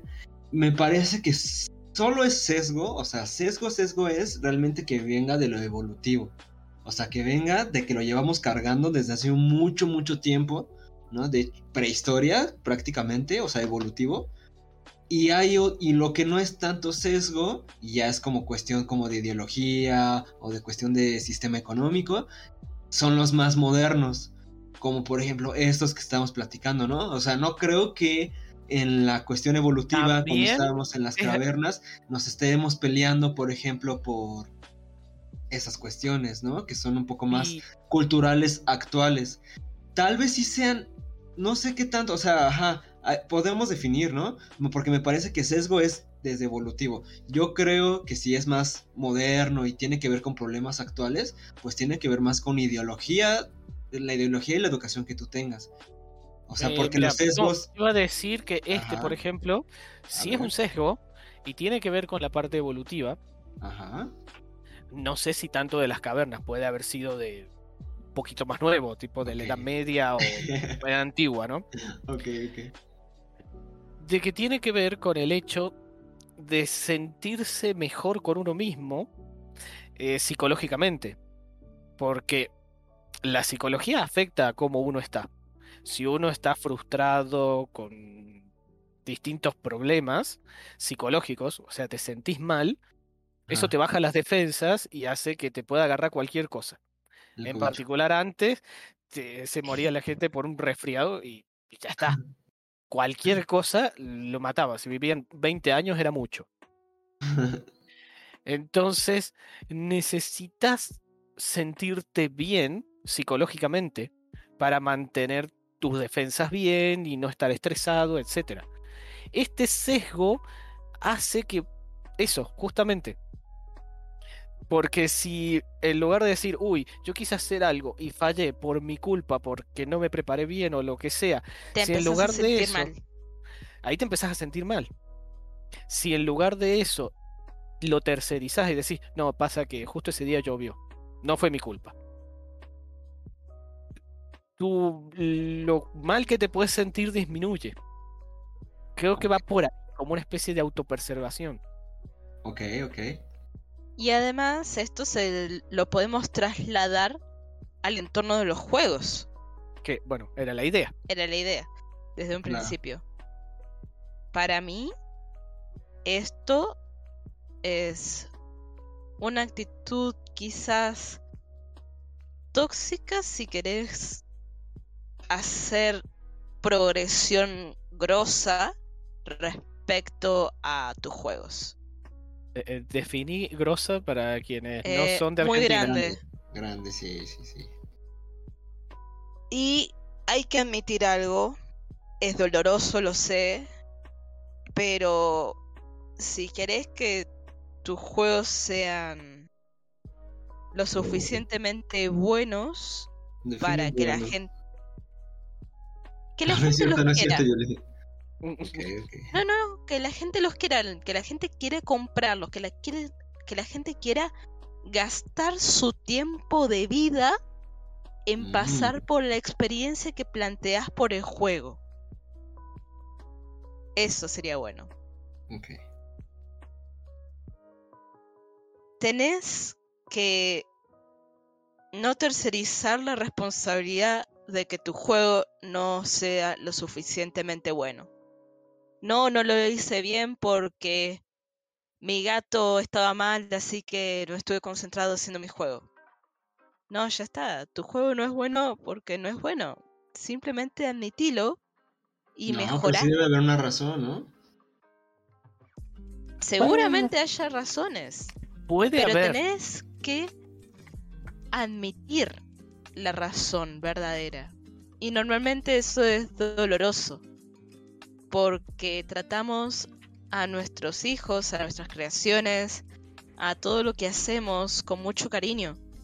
Porque justamente sentimos que es parte nuestra. Tenemos que quizás Cuando igual no tanto, ¿no? no tanto, exactamente, sino que, como le dicen por ahí, ser profesional en verdad. Si querés trabajar de los juegos, si querés hacer una pieza de arte que lo juegue en tu grupo de cinco amigos y que no salga en ningún lado más, hacelo, sin problema. Pero si querés trabajar, tomátelo como si fuera un trabajo. Hay una. Admití tus fallas. Ah, vi- y eh, lo que eso pasa va a mejorar a largo plazo. lo, lo que pasa ahí es que pueden haber motivos por los cuales hiciste algo mal. Siempre pueden haber motivos. El, problema radica en que simplemente decir, ah, no, pasa que tal cosa, o pasa que pasó tal otra, eso no arregla el, lo que hiciste mal, no arregla el problema. En lugar de poner excusas y demás, lo mejor es decir, bueno, voy a arreglarlo. Solucionar. Voy a mejorar. Voy a aprender más. Por más voy a que no sepas arreglar. cómo en un Sí. principio, pedí ayuda. Bájale al ego que al creer algo y seguí adelante. Es doloroso porque yo también pasé por lo mismo. Es también parte de experiencia propia. Pero una vez que pasas por eso y mientras más rápido lo pases, más rápido progresas también. Eso. Ok. Pues es que está padre, eso sí. eh, Me quisiera retomar eso que, que medio coincidimos, ¿no? Que los juegos no son ni siquiera nuestros. O sea, eso de las ideas, ¿no? Que decías que guardar el, el juego y todo eso.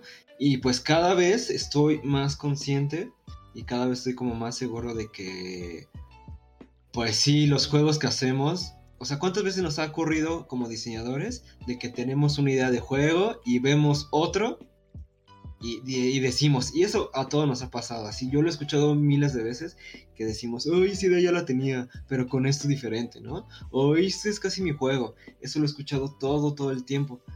Y, y en vez de preocuparnos, pues yo diría, ok, pues había que utilizar eso. De hecho, ¿no? En, en, en Oriente se tiene mucho la, la cuestión, o no se tiene tan mal visto la copia, ¿no? Copiar, de hecho, es una cuestión como de Hasta lavadora, ¿no? Ujú, halagador, halagador, halagador. Y de hecho esto lo escuché con, con Rosarín y tiene una frase bien chida Rosarín que me late un buen y que mm, la comparto, ¿no? Que dice, lo único original mío son mis errores, ¿no? O sea, todo lo demás, todo lo bueno, lo aprendí de otra parte, lo vi de otros este, autores, ¿no? Lo, mis ideas buenas no son mías, ¿no? Son de otros autores. Pero lo mío, lo más original, son mis errores, ¿no? Eso es lo único original que tengo. Y eso se me hace bastante, bastante interesante en cuanto hacemos juegos, ¿no? En cuanto hacemos alguna, alguna creación, ¿no? Y me parece que pues por ahí le podemos dar.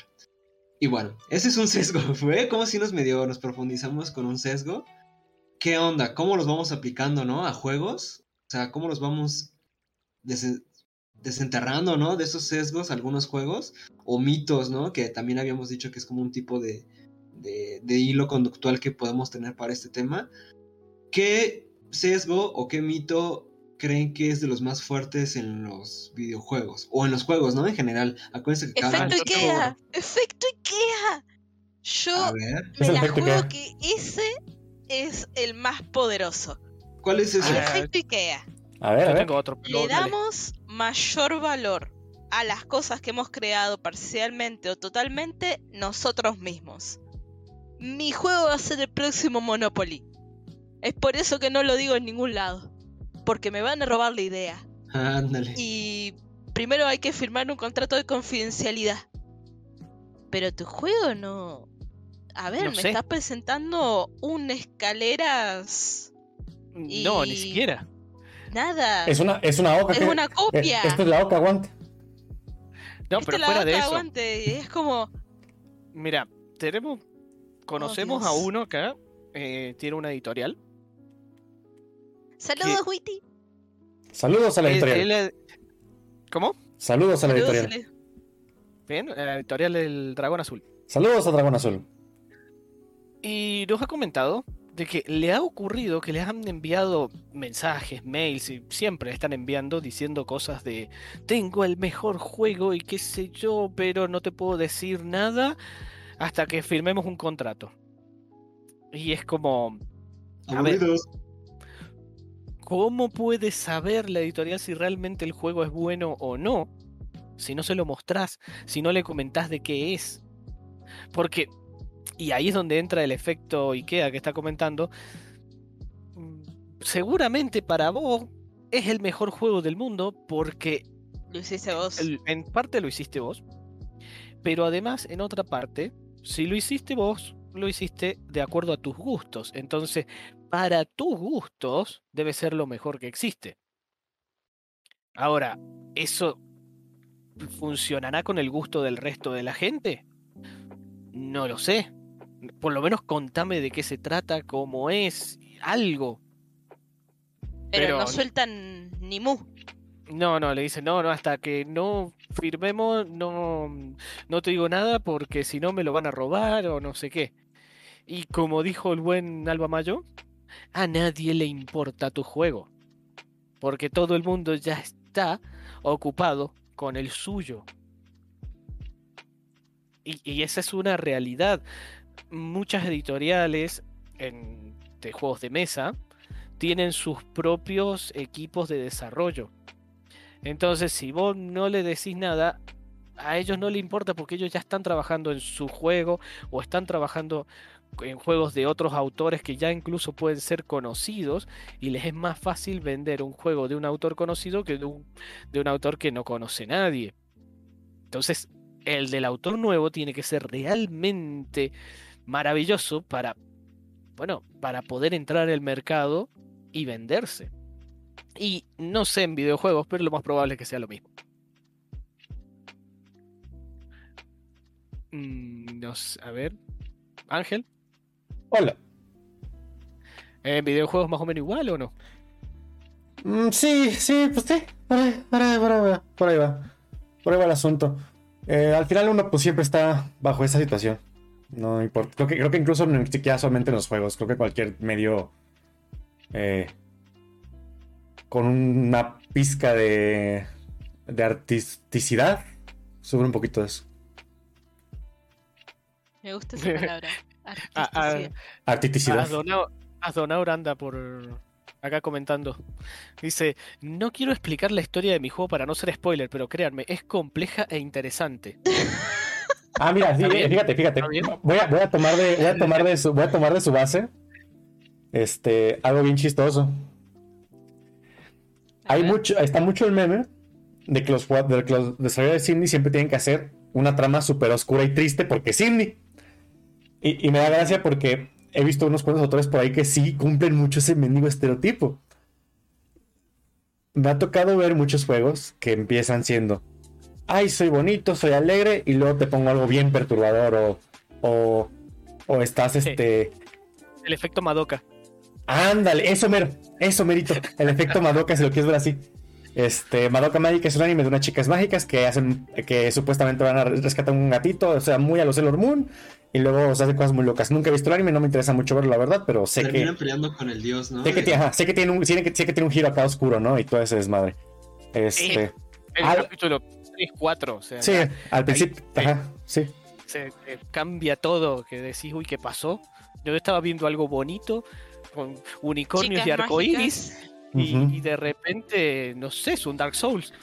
Sí, no, no, no, y por ahí va, por ahí va muchos juegos de repente, ¿no? Este, tienen mucho ese, ese, ese, ese efecto. Desarrolladores indie traten de no hacer eso. Está, está, está muy bien que se hagan los interesantes con esos giros de trama, pero cuando lo inesperado es lo no esperado, pues. Pues ya no es tan interesante, Juanito. Ya no es tan interesante ni tan profundo en hacer tu, tu giro de la nada a lo, a lo Doki Doki. Noticia no es perro mordió hombre, sino hombre mordió perro. Ándale. bueno. Sí, Ahí, ahí Kizar, Kizar dice, oye, esa era mi idea, pero con perros. No.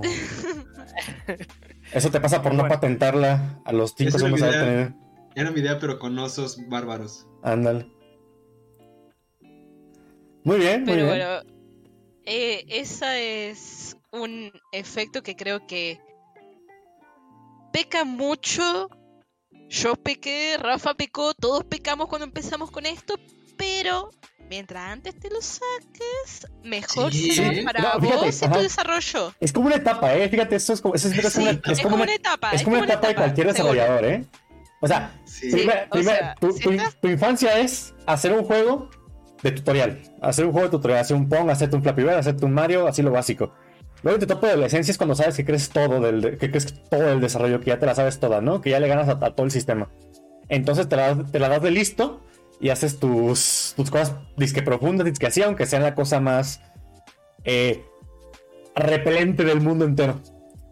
Y pasando esa humillación, pasando esa vergüencita de repente, que no significa que estés mal, significa que tenías que experimentar un poco, tenías que tener un poquito más de, de conocimiento para poder madurar esas ideas repelentes, que cuando empiezas a hacer algo más florecedor. Mm, Es la etapa, la etapa rockstar, yo creo, en muchos, en, en uno de los desarrolladores muchas veces. Rockstar. Pues la no, pues es que estamos pocos conscientes, ¿no? De de la comunidad, ¿no? De la unidad que tenemos. Yo, yo lo entendí con eso, güey. O sea, yo lo entendí cuando nos dijeron que, o sea, o sea, todo, todo, que estamos parados en hombros De de... gigantes. No me gusta tanto la palabra, bueno, la expresión, la frase, pero es eso, ¿no? O sea, todo lo que tenemos, cualquier objeto que esté enfrente de nosotros, pues ya lo hizo alguien más, lo, nos lo enseñó alguien más o nos Sí. pasó alguien más. Entonces lo mismo pasa con todo, con los juegos, y yo antes creía que sí se podía hacer como muy original, diferente, y no es que no se pueda, pero me refiero a que la originalidad viene más en estas cuestiones caóticas que no son de nosotros, ¿no? O sea, bueno, Claro. Está raro, está raro Es que, es que, pues al final, por más infinito que, sea, que sean las cosas, este, al final como que todos los tropos los vamos a terminar repasando, entonces... eh, Esa cuestión de la velo- serpiente, ¿no? Sí, ve- de hecho, el Ouroboros sí. Mm. No, pues ve los memes. Ves memes de hace 20 años y son los de hoy en día con otra, con otra carita, o sea... Con, con Vegeta. Ajá, no, es que es, es muy raro el asunto. Sí, o sea, los chems. Antes eran los Rage, los Rage, los Rage Comics, estos del Fu, del Trollface, todo esto. Del serial, Y lo- y- serial. Ajá, y era lo mismo, pero con chems. O lo mismo, pero con el Char y el Virgin, todo eso. O sea, se van es repitiendo. lo mismo, ¿verdad? Sí, es lo Sí, es, mismo. es que es cíclico.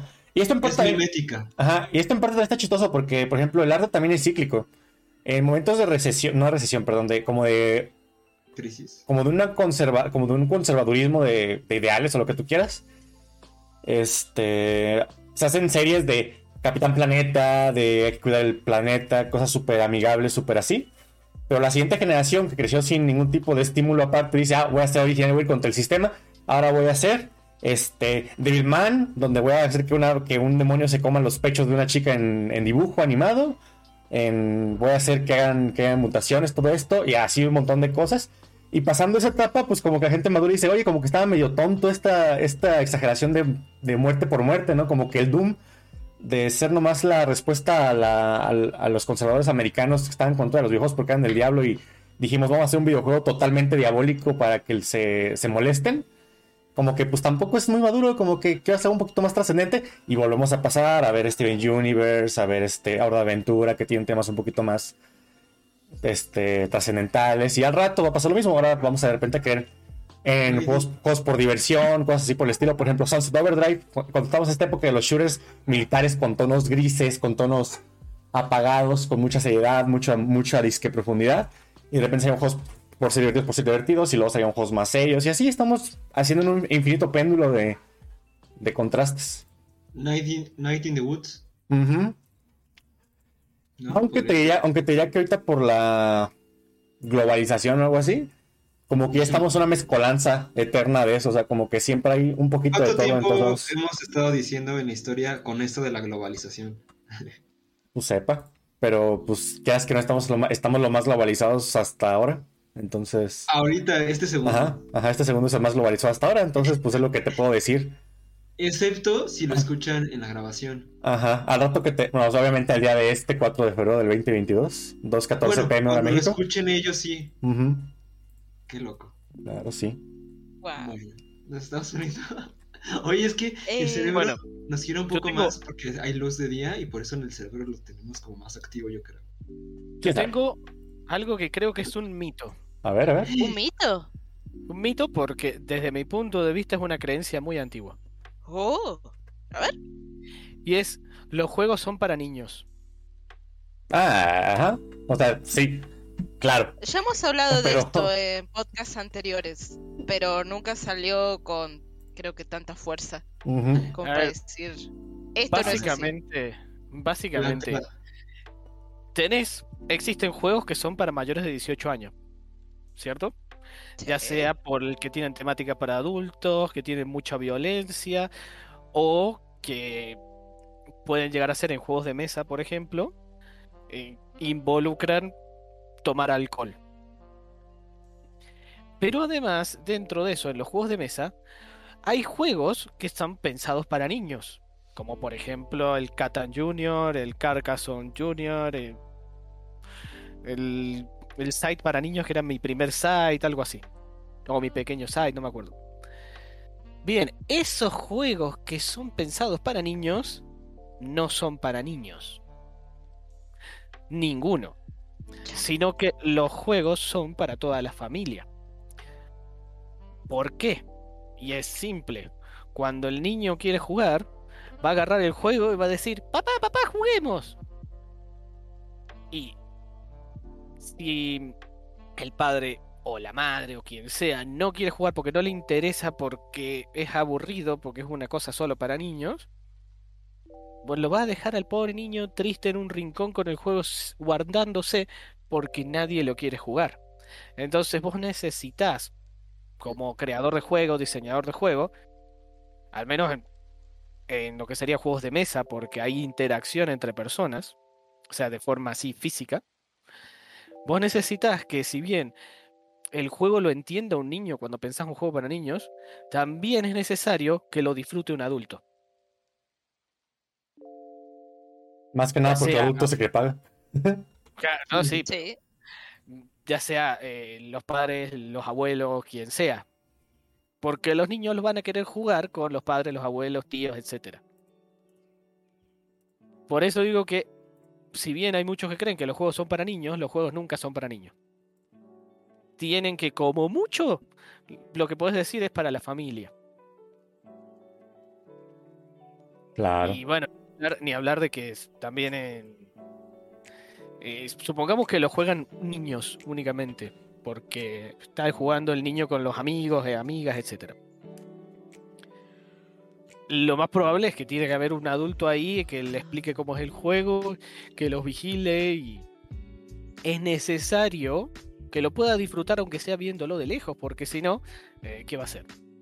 Se, se- va a pegar un embole, va a estar mirando la pared y, y no va a querer saber nada. La próxima vez que quieran sacar el juego lo, lo va a esconder allá en el, en el último subsuelo para que no lo encuentren los niños. Así que bueno, por e- eh, esa es mi, mi opinión y por eso lo quería traer. Claro. Yo siento y espero también que esa discusión ya está medio medio pasada al final de cuentas. Creo que ya avanzamos un poquillo bastante de pasar de ser el, de pasar de decir juego videojuegos y que seas un y que tengas la imagen mental de un vato de un vato que no se baña y ahora y ahora este y ahora tienes la ima- y ahora tienes la imagen de alguien que no se baña, pero es una imagen irónica más que más que la que crees verdaderamente que es así. Eso creo sí que te sí, puedo dar eh. razón, Ángel, en el sector de los videojuegos. O sea, cuando yo era chiquita e iba a reuniones así, geeks, freaks y básicamente todo lo más underground, donde estaban todos los niños. Y era raro ver a alguien mayor de 20 años, por ejemplo. Éramos todos pendejos. Todos pendejos en esas convenciones gigantes. Eh, aquí en México Nota al pie de. Ajá. No, no, nota, nota al pie de pendejo en Argentina significa niño pequeño. Aquí no. Aquí significa una grosería re fea, Yoli. Perdón. Acabas de insultar a medio México. Nah, no es cierto, Yoli. No, no es cierto. Perdón por la interrupción. Eh, Dale, No, no, está bien. En cosas por el estilo es necesario aclarar. No, pero no preocuparon. No hay Eh, pero éramos todos niños chiquititos, jovencitos, entre 12 a 16, 17 como mucho. Y sí, éramos los raritos, los que no... No encajamos en ningún lado. Pero ahí estaban videojuegos, juegos de mesa, eh, de todo. Counter Strike, tenías a los fanáticos de estas cositas de baile, jugando con la Xbox, de todo. Ahora esos raritos hemos crecido y de alguna manera salimos a defender que eso no es tan raro. Eso no hace mal. Eso no me hizo salir a matar gente por la calle como eh, es- creen algunos norteamericanos de que los videojuegos nos hacen violentos. Hablando de la nunca violencia. agarré un arma en mi vida y jugué los primeros dos Call of Duty enteritos, dos veces. Hablando de la violencia. Y Pero ahí, en- en- para agregar una cosa, eh, es cierto que se va de a poco desapareciendo esto de esa creencia de que los juegos son para niños, pero todavía sigue y yo creo que tiene que ver un poco con eh, un cambio generacional. Definitivamente. Las generaciones que crecieron jugando, que no son más que hasta mi generación, un poquito más, o sea, sí, ya tienen Hoy en día- 31, 32 como Ponele muy que- mucho. ponerle que tengan 40 como mucho, son las personas que en muchos casos no creen que los juegos sean para niños. Pero aún así te encontrás personas de esa edad que sí lo creen. Y te, te encontrás personas mayores que la gran mayoría todavía lo cree. O Sí, por lo sí, menos esto se está dando por cambio generacional para mí.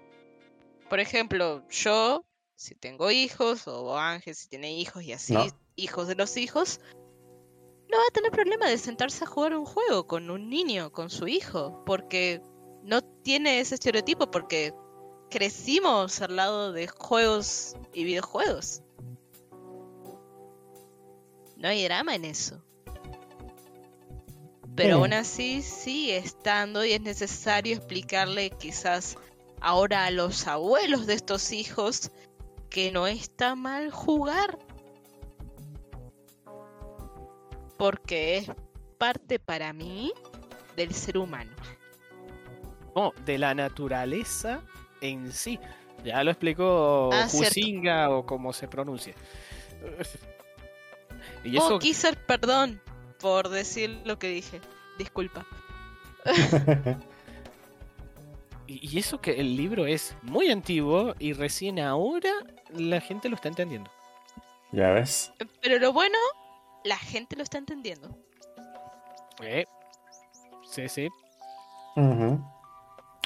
Bueno, A Yo ver. quería retomar con algo Ajá. que dijo Ángel A ver. hace ya bastante, bastante tiempo. Ah, Que hablaste acerca de que nosotros como diseñadores parece ser que tenemos etapas, ¿verdad? me sacaste el contexto, ¿no? Sí, sí, sí, sí, dije eso. Ajá. Eh, bueno, En otro Acerca año de- dijiste, Anda, hace, hace cuatro años dijiste que. No, este, ajá, sí, continúa, Julie. es que en ese momento me hiciste acordar de un sesgo que es muy gracioso para mí, que es el efecto Dunning-Kruger, Ah, que es cuanto menos sepas, más confianza tienes. más que Cuanto saber. más sabes, menos confianza tienes en lo que sabes. Y esto nos pasó, sinceramente, cuando los conocimos a ustedes. O sea, antes. Antes de conocerlo a ustedes, nos agarró algo que fue como, ay no, ¿en serio?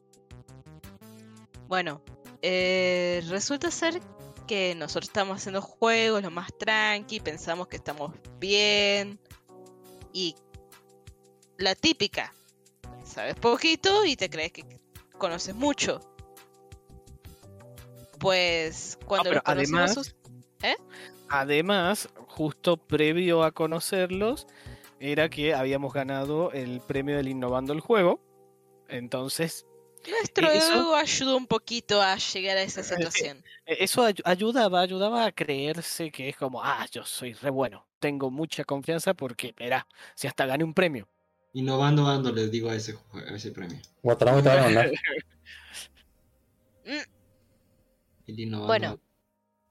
Eh, luego de esto, resulta ser que los conocimos a ustedes. Conocimos a Watashi. Saludos. Conocimos a mucha gente de muchos lados, mexicanos, latinoamericanos, europeos. Conocimos Un par de americanos, un par de estadounidenses Conocimos la verdadera vara de los juegos fuera de Argentina. Ver la vara y ver los juegos que hicimos fue un shock, creo yo. Darte cuenta de que en realidad no sabes nada, que no entendés nada, ver el nivel de los prototipos de afuera fue, creo que en cierto punto hasta desalentador. Pero porque dejamos este efecto y dijimos, uh, mira vos todo lo que no sabíamos. Pero para poder sobreponerte el efecto a este sesgo propio, uno tiene que admitir que es ignorante. Y eso, en muchos casos, cuando tenés algo que te gusta mucho o que le tenés mucho respeto, que algo que hiciste vos, es difícil admitirlo que quizás no está tan bueno, que quizás le falta mucho desarrollo, o que inclusive eso no funciona. Pero para mí fue un clic como diseñadores admitir que esto estaba pasando, aceptar la realidad y ponerte las pilas para sobrellevarlo de acá en adelante. Y ahí hemos crecido. Esto es para otros diseñadores que nos estén escuchando. Sé que duele, sé que molesta, sé que es incómodo, pero admítanlo. Muchas gracias, su señoría. Cierro caso. Cierro el caso. Triste.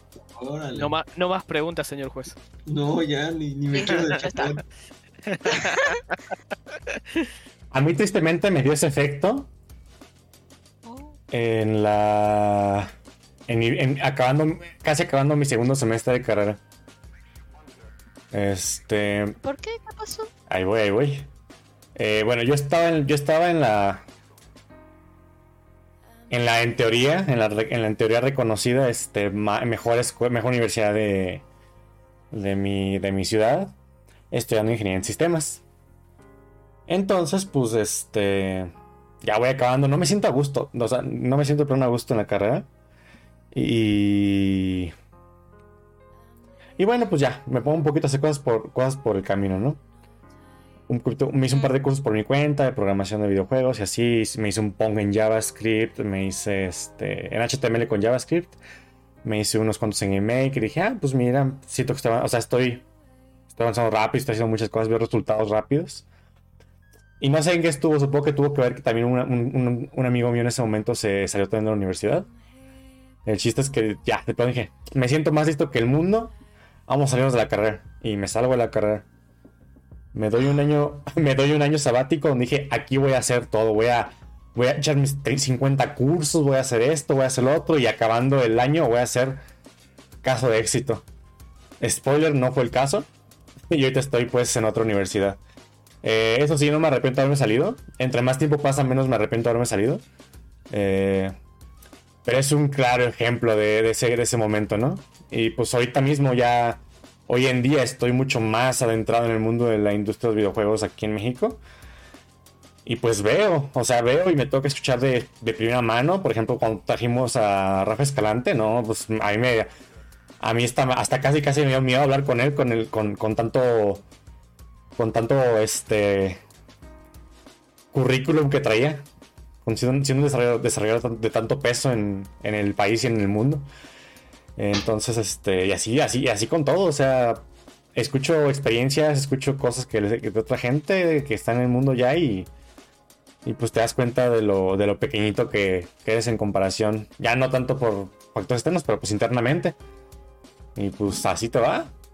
Y así va el mundo, pero pues de eso se aprende. De eso se aprende al final de cuentas. Sesgo de coste hundido te pasó en la universidad. ¿Cuál coste hundido? El sesgo de coste hundido es de ese que... Mm, ya le invertiste, ya no, ya no lo dejes, ¿eh? Ajá, ¿no? de que le metes dinero al... ¿A algo? Ajá, ¿cómo se llama el juego este de Rafasaki? Bueno, le metes dinero al Spellcraft y pues como ya le metiste varo, pues no lo quieres tocar. Ahora sale porque sale. Ajá y pues termina costándote más no salirte que pues ya salirte y pasarte la siguiente carrera. Coste un día. Aunque eso no me pasó a mí porque fue el segundo semestre. O sea. No. Bueno, pero igual. Estuviste a punto. Pero no, sí me salí. Igual. ¿Se o sea, a punto de que te pasara, a punto de que te pasara el sesgo de decir, híjole, no me salgo, pero no te pasó. Ah, ya. E, igual iba a decir que el sesgo o falacia de coste hundido, que comentó Seba, afecta, afecta mucho en el desarrollo, diseño y desarrollo de juegos. ¿Por qué? Mm, bueno, lo que está comentando Seba. E, este sesgo sería de que invertimos más en cosas que nos han costado algo en lugar de alterar nuestras inversiones. Incluso enfrentando resultados negativos. ¿A qué afecta los juegos? Bueno, cuando estamos diseñando un juego, muchas veces puede pasar de que hay mecánicas o partes del juego que no encajan del todo bien. Y en lugar de quitarlas o cambiarlas, por ahí tendemos a perder mucho tiempo tratando de hacer que encajen. Pero ya estuve una semana peleando esta mecánica, Rafa Saki, ya no la puedo sacar. Me tengo, tengo, canas verdes, llevo, haciendo, llevo la peleando todo este tiempo, no tiene que salir en el juego, por favor, Rafa Saki, no me digas eso. Bueno, eh, eso, sí, eso es muy buen ejemplo. Eso pasa mucho y muchas veces es mejor cambiar el enfoque e invertir en otro lado. O sea, puede ser cambiar la mecánica, eh, tirar completamente esa mecánica y quizás simplemente cortando esa parte el juego funciona bien. Que es algo que nos pasó justamente en el juego que nombró Seba, donde antes tenía además una parte de colocación de trabajadores. Y no fue que se cambió colocación de trabajadores por otra cosa, sino que se quitó directamente y el juego empezó a funcionar bien. O sea, en la colocación de trabajadores era un estorbo. Pero teníamos que admitir que era un estorbo, quitarlo y quizás se puede reutilizar más adelante. No es necesario agarrar y decir, ah, no me gusta y lo tiras y te olvidas. No, no, no. Y lo más difícil, lo más difícil para muchos es cuando no es una mecánica o una partecita del juego lo que no funciona, sino que lo que no funciona es todo. Oh, sí, aún recuerdo mi ejemplo. Ser capaz de tirar todo el juego para decir, bueno, ahora voy a empezar algo nuevo con esta experiencia que, con todo lo que aprendí, la nueva experiencia y demás, para hacer algo mejor desde el principio, es sumamente difícil. Pero eh, de vuelta, si no lo haces cuando en realidad lo que tenés que hacer es tirar todo, estás cayendo en esta falacia de costes hundidos. No, pero es que tú te pasas, Rafa, aquí. Yo te enseño mi juego y, y, es un constructor de mazos y me dices, no, pues es que la mecánica que no funciona es el constructor de mazos. Y me tiras... Eh, Hay veces que pasa. O todo. sea- igual no lo he dicho. No, no es cierto, no, no. Pero va por ahí, va por Si ahí. querés te lo digo. Yo una vez estaba intentando hacer un juego Ajá. y que te cuente, Rafa, cómo fue. Eh, no sé cuál. El chiquitito de cuatro jugadores que la gracia era eliminación de jugadores, pero eliminabas uno y explotaba. Ah, sí, sí. O sea, Funcionaba de a cuatro. de a cuatro. Ya Pero cuando lo tenía que a quedar uno. no. Cuando jugabas a tres explotaba el juego. Y el problema era que era de eliminación de jugadores. Entonces, habiendo cuatro, llega un momento donde se elimina uno. Quedan tres, explota el juego. No. No, No, jaló y literalmente agarré esa idea, le hice bollito y la tiré a la basura. Ya está. Ni siquiera se puso cinco minutos a tratar de arreglarlo. No, lo tiró directamente. Dijo ya. Sí, yo soy más destructora en ese caso. A la basura. Sí. A su casa. Ya hace, Qué feo. ya hace como dos años de eso, entonces ni. Y nunca más volvió. Ni me acuerdo de qué trataba el juego. No, yo tampoco. Fue eliminado de mi psiquis. De tu... De tu psique, ¿no? Sí. Es como... Ni modo. Bueno, a sí, veces toca sí, dejar ir. A veces toca dejar ir. ¿Qué otros mitos? ¿Qué otros mitos? ¿Qué otros mitos? ¿Tenés alguno vos, Seba? El mito de... Y como ya lo dijo Rafa Saki, pues no está mal desmitificar los mitos grandes y primeros.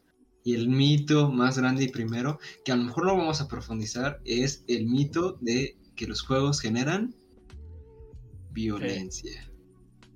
Los, los juegos te hacen violento. Eh, y estuve... Sí, ¿no? Es un mito grande. Es, me es, la herramienta mediática de, de todo gobierno.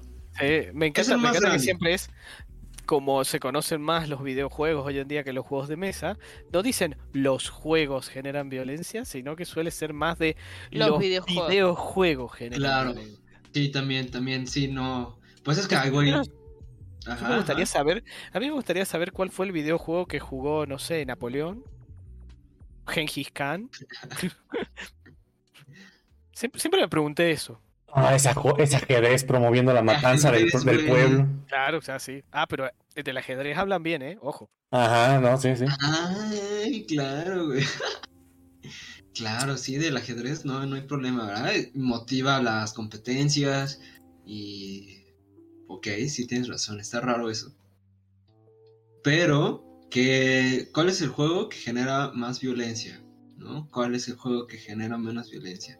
Y creo que este es un mito de los que más se hablan y que cada cierto tiempo, cada cierto tiempo se refresca. Cada tiempo cierto, cada cierto tiempo regresa a platicar sobre él. Y a mí me gustó mucho un estudio, que es, el estudio sobre realismo conductual y activación de conceptos agresivos en los videojuegos violentos. Porque a mí hasta hace poco me cayó un 20 y no sé si ustedes sepan la diferencia entre agresividad y violencia. No, Y hace- No, Está súper chido porque un día estaba con uno de mis valedores que de hecho por él empecé a estudiar este A ver. tema. Ajá. Eh, paréntesis. Explícame tú que eres de allá. ¿Qué es un valedor? Un amigo. Y ya, o sea, no tiene otra connotación. No. Amigo. Ok, va. Un, Gracias. ami- un amigo.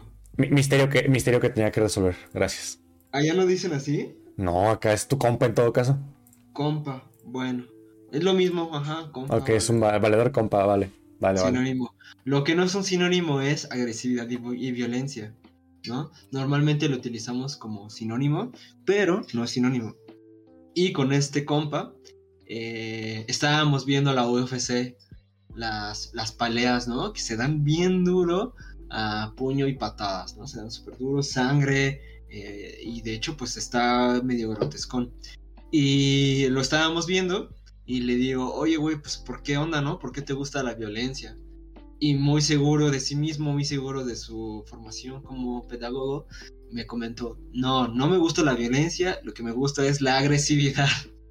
Y dije, ah, chinga, pues que no es lo mismo. Y pues más o menos, para medio diferenciarla, la violencia tiene que ver con el contexto. Y la agresividad es una conducta de defensa ante algo vital, ¿no? Entonces la violencia tiene que ver con este, con el contexto. O sea, por ejemplo, es, si yo le pego, y estaba un ejemplo de una amiga que estaba también allá al ladito, y le dice, mira, si yo le pego a Ivonne, pues es una cuestión de violencia, ¿no? Y si yo te pego a ti, es una cuestión de agresividad, ¿no? Porque el contexto nos indica que hacerlo tiene que ver con la cuestión de eh, si, si, se violenta o no. Voy a explicarlo un poquito mejor ya después. Eso fue lo que me dijo en su momento, ¿no? Para tenerlo así como en plano. Y dije, ah, ok. Y no me quedó tan claro hasta que ya me fui a las fuentes y a buscar un poquito más. Y sí, agresión es una conducta de defensa frente a la pérdida de algo habitual. Los animales son agresivos, pueden ser agresivos, pero no son violentos. Hay que tener cuidado con eso, ¿no? Porque si un animal se ve agredido en cuanto a su vida, pues es como que un gato, ¿no? Ruja o saque las garras. Pero eso es agresión. La violencia es diferente a la agresividad porque su objetivo es obtener control y poder, no defender algo vital. Y ahí viene totalmente la diferencia.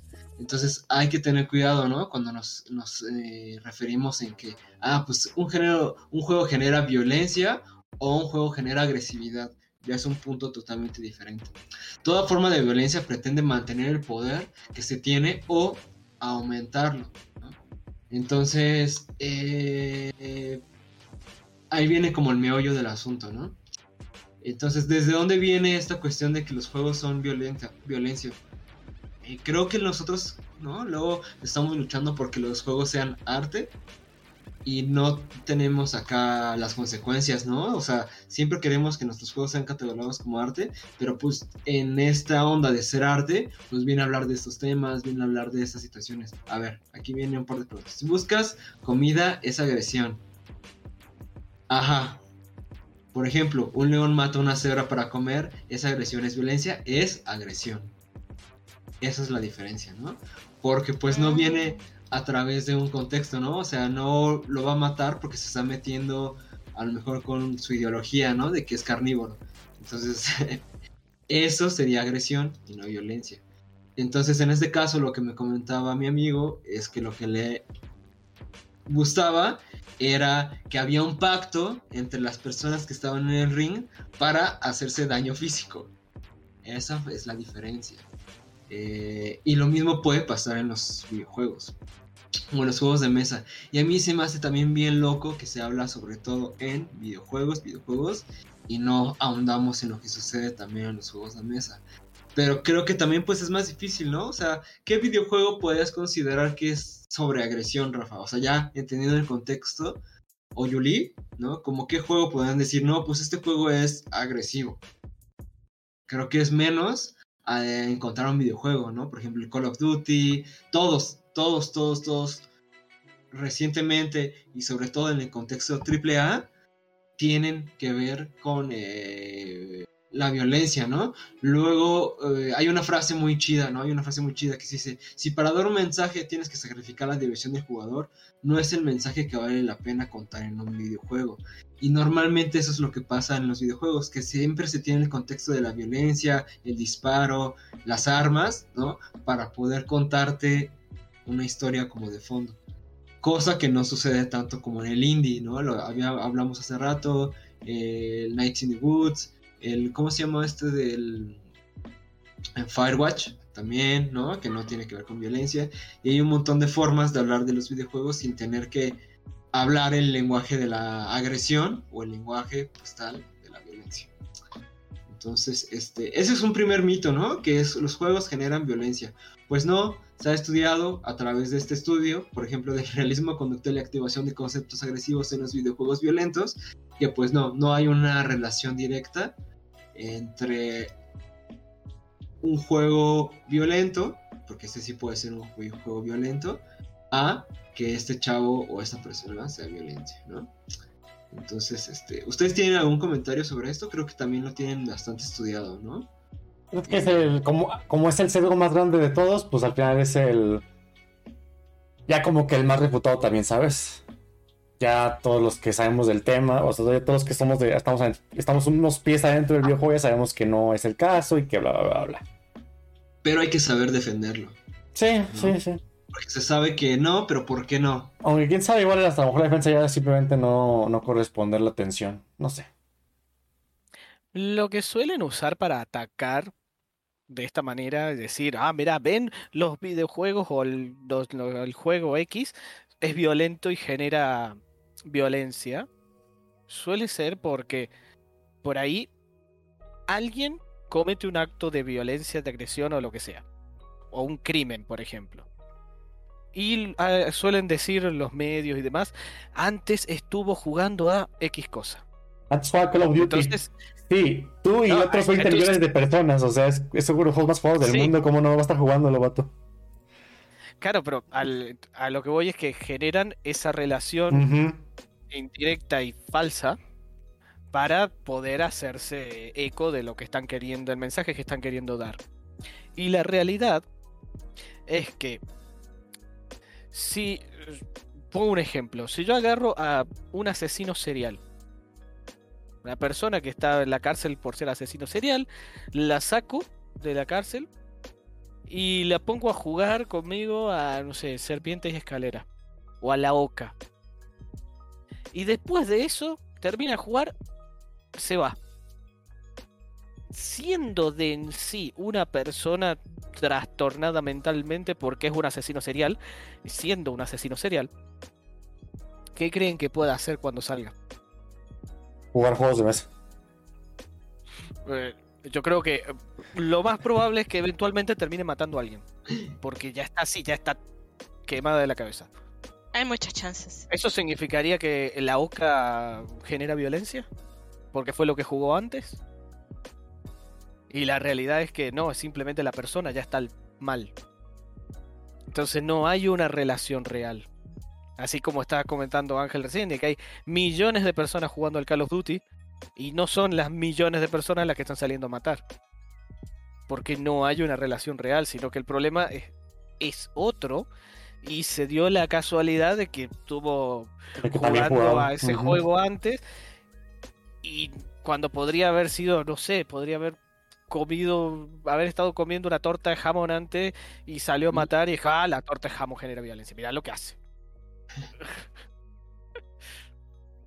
Pero el Claro. torta de jamón no tenía nada que ver. Eh, eh, pero si mirá, si fue el justo lo que hizo antes, así que evidentemente sí, Claro. Hmm. ¿no? Y hay otros problemas, ¿no? Como por Eso, ejemplo. e- esa es una falacia, de hecho, que, que se llama la falacia del francotirador. Ah, ¿esa misma, esa misma? Sí, no es un sesgo, es una falacia. Ah, Que es, es la que es falacia francotirador. exactamente ese cachito que está que favorece tu punto, ¿no? Eh, en realidad empezás a nombrar. Es como que vos, no- vos decís una tesis, o sea, un- propones algo, ¿cierto? Como por ejemplo, decís los videojuegos generan violencia. Ok. Y para argumentar esa tesis empezás a nombrar cosas que realmente no tienen conexión, pero vos las nombrás porque justo de casualidad cronológicamente ocurrieron justo antes o paja. casualidades. Mm, No, el hombre de paja es cuando vos distorsionás la información. En este caso es cuando vos tomás meticulosamente cosas que hacen al nombrarlas que generes una especie de relación ficticia, fantasmal, para apoyar a tu teoría. De que Mm, puedes nombrar, ok. mirá, tal salió a matar y justo antes jugó al Call of Duty. Y cinco años antes hubo uno que salió a matar y antes estuvo jugando al GTA. Estás nombrando cosas y, y decís, ah, ves, Eh, evidentemente los videojuegos generan eso. Los videojuegos violentos como el Call of Duty, el GTA. Cuando la realidad es que también podés nombrar de que hubieron millones de personas que también lo jugaron al mismo tiempo y no salieron a matar.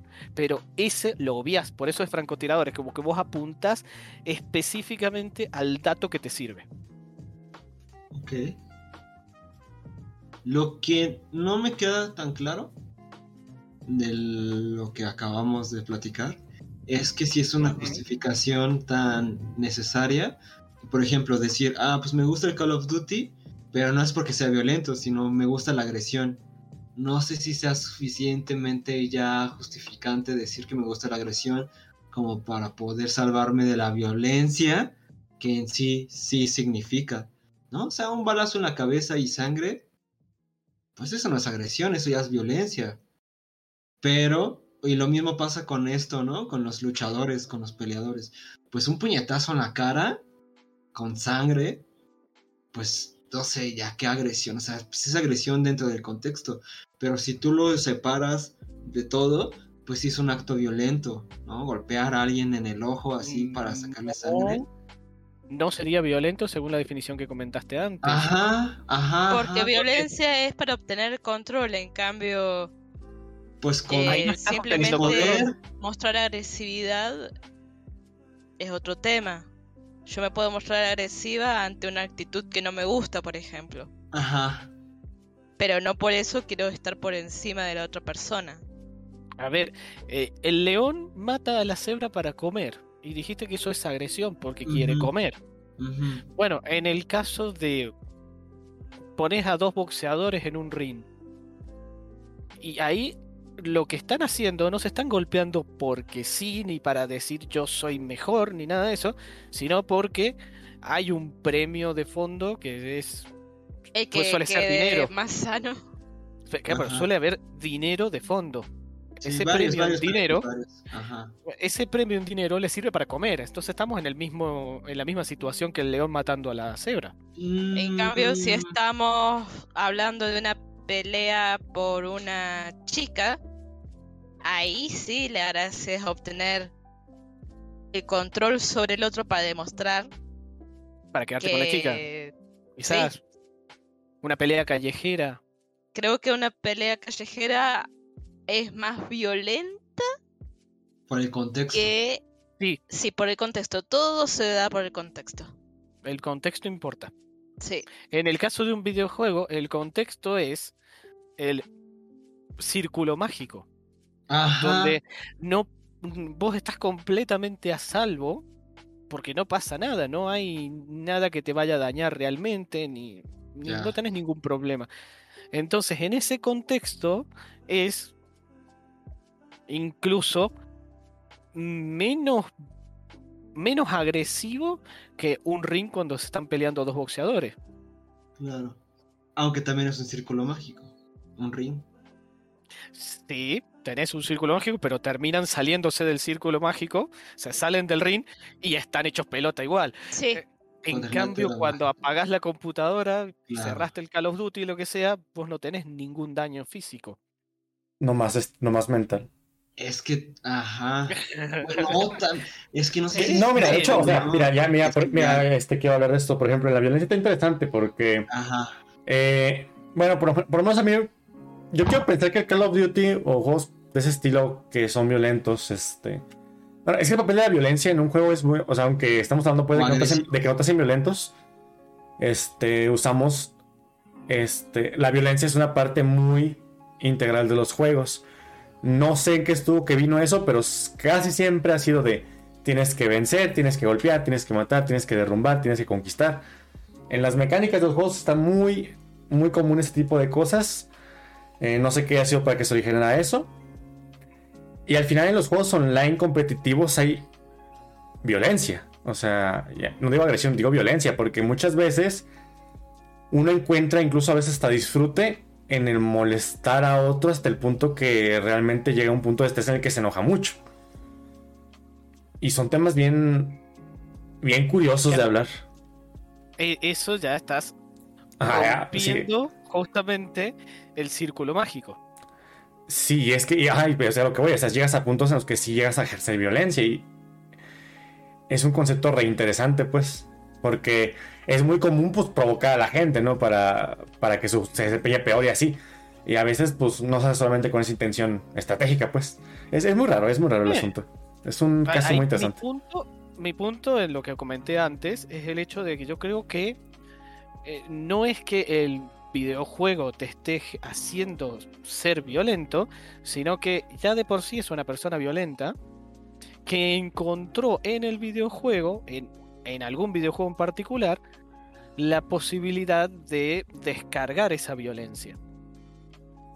Entonces ahí te encuentras personas que entran al LOL, por ejemplo, y empiezan a putear a todo el mundo, a decirles de todo. Y no es por un tema estratégico del juego ni que el juego te esté incitando a hacer eso, sino que ya la persona está, es así y encontró en ese lugar una manera de poder molestar a otro, de hacerle bullying y cosas por el estilo. Donde, bueno, después eh, en muchos casos terminan baneados. Pero No, en, en LOL no. eh, sí, he visto, he visto casos. No, en LOL no. En LOL están, no pasa casi nada. Pero sí está, está potente el asunto ese. Es, es un asunto que a mí se me, se me hace muy curioso. Y al final, pues todos somos violentos. O sea, todos tenemos algo de violento en nuestro. Entonces también es. Hay gente, hay gente más propensa, Bueno. menos propensa que le pasen cosas así en el. de- ya por situaciones Acá- varias. Acá hay un psicólogo Ujú. eh, que es famoso porque, bueno, te entre- tiene su canal de YouTube. Ha escrito Bernardo mucho- Estamateas. Sí, Bernardo Estamateas ha escrito muchos libros y demás. Uno de esos libros en particular se llama Gente Tóxica, donde él nombra que hay un montón de características tóxicas que pueden tener una persona, pero al mismo tiempo, al principio del libro, te explica por qué se generan estas toxicidades en la gente. Dice que eh, la psiquis de una persona es como que está con, se construye de una serie de cosas, de, de una serie de características. Y entre esas vas a tener aspectos violentos, aspectos empáticos, aspectos, etcétera, ¿cierto? Todas las personas tienen esos aspectos.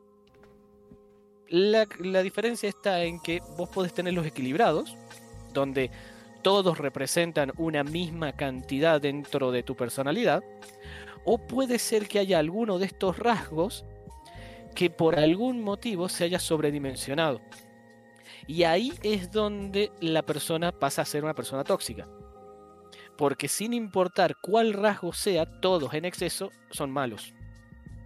Lo mejor es tenerlos perfectamente equilibrados. Y eso incluye el aspecto eh, violento, por ejemplo. Porque dentro de lo dentro de la vida normal de la gente es necesario de vez en cuando tomar actitudes más agresivas o violentas porque justamente te tenés que defender o etcétera, ¿cierto? Pero bueno, hay personas que se pasan. También es necesario ser- tener miedos, de vuelta por un tema de autopreservación, y hay personas que tienen miedo excesivo y pasa a, ser, a tener cierto tipo de toxicidad y así. Bueno, él lo explica en el libro. Así que, por eso, para mí, y un poco sacando de lo que dice ahí el libro, es que yo creo que la persona ya de por sí tiene problemas antes, o sea, ya es tóxica en sí. Y simplemente encontró en algún juego como una especie de. Salida. o herramienta para poder expresar esa toxicidad. Y no es que el juego genere la toxicidad.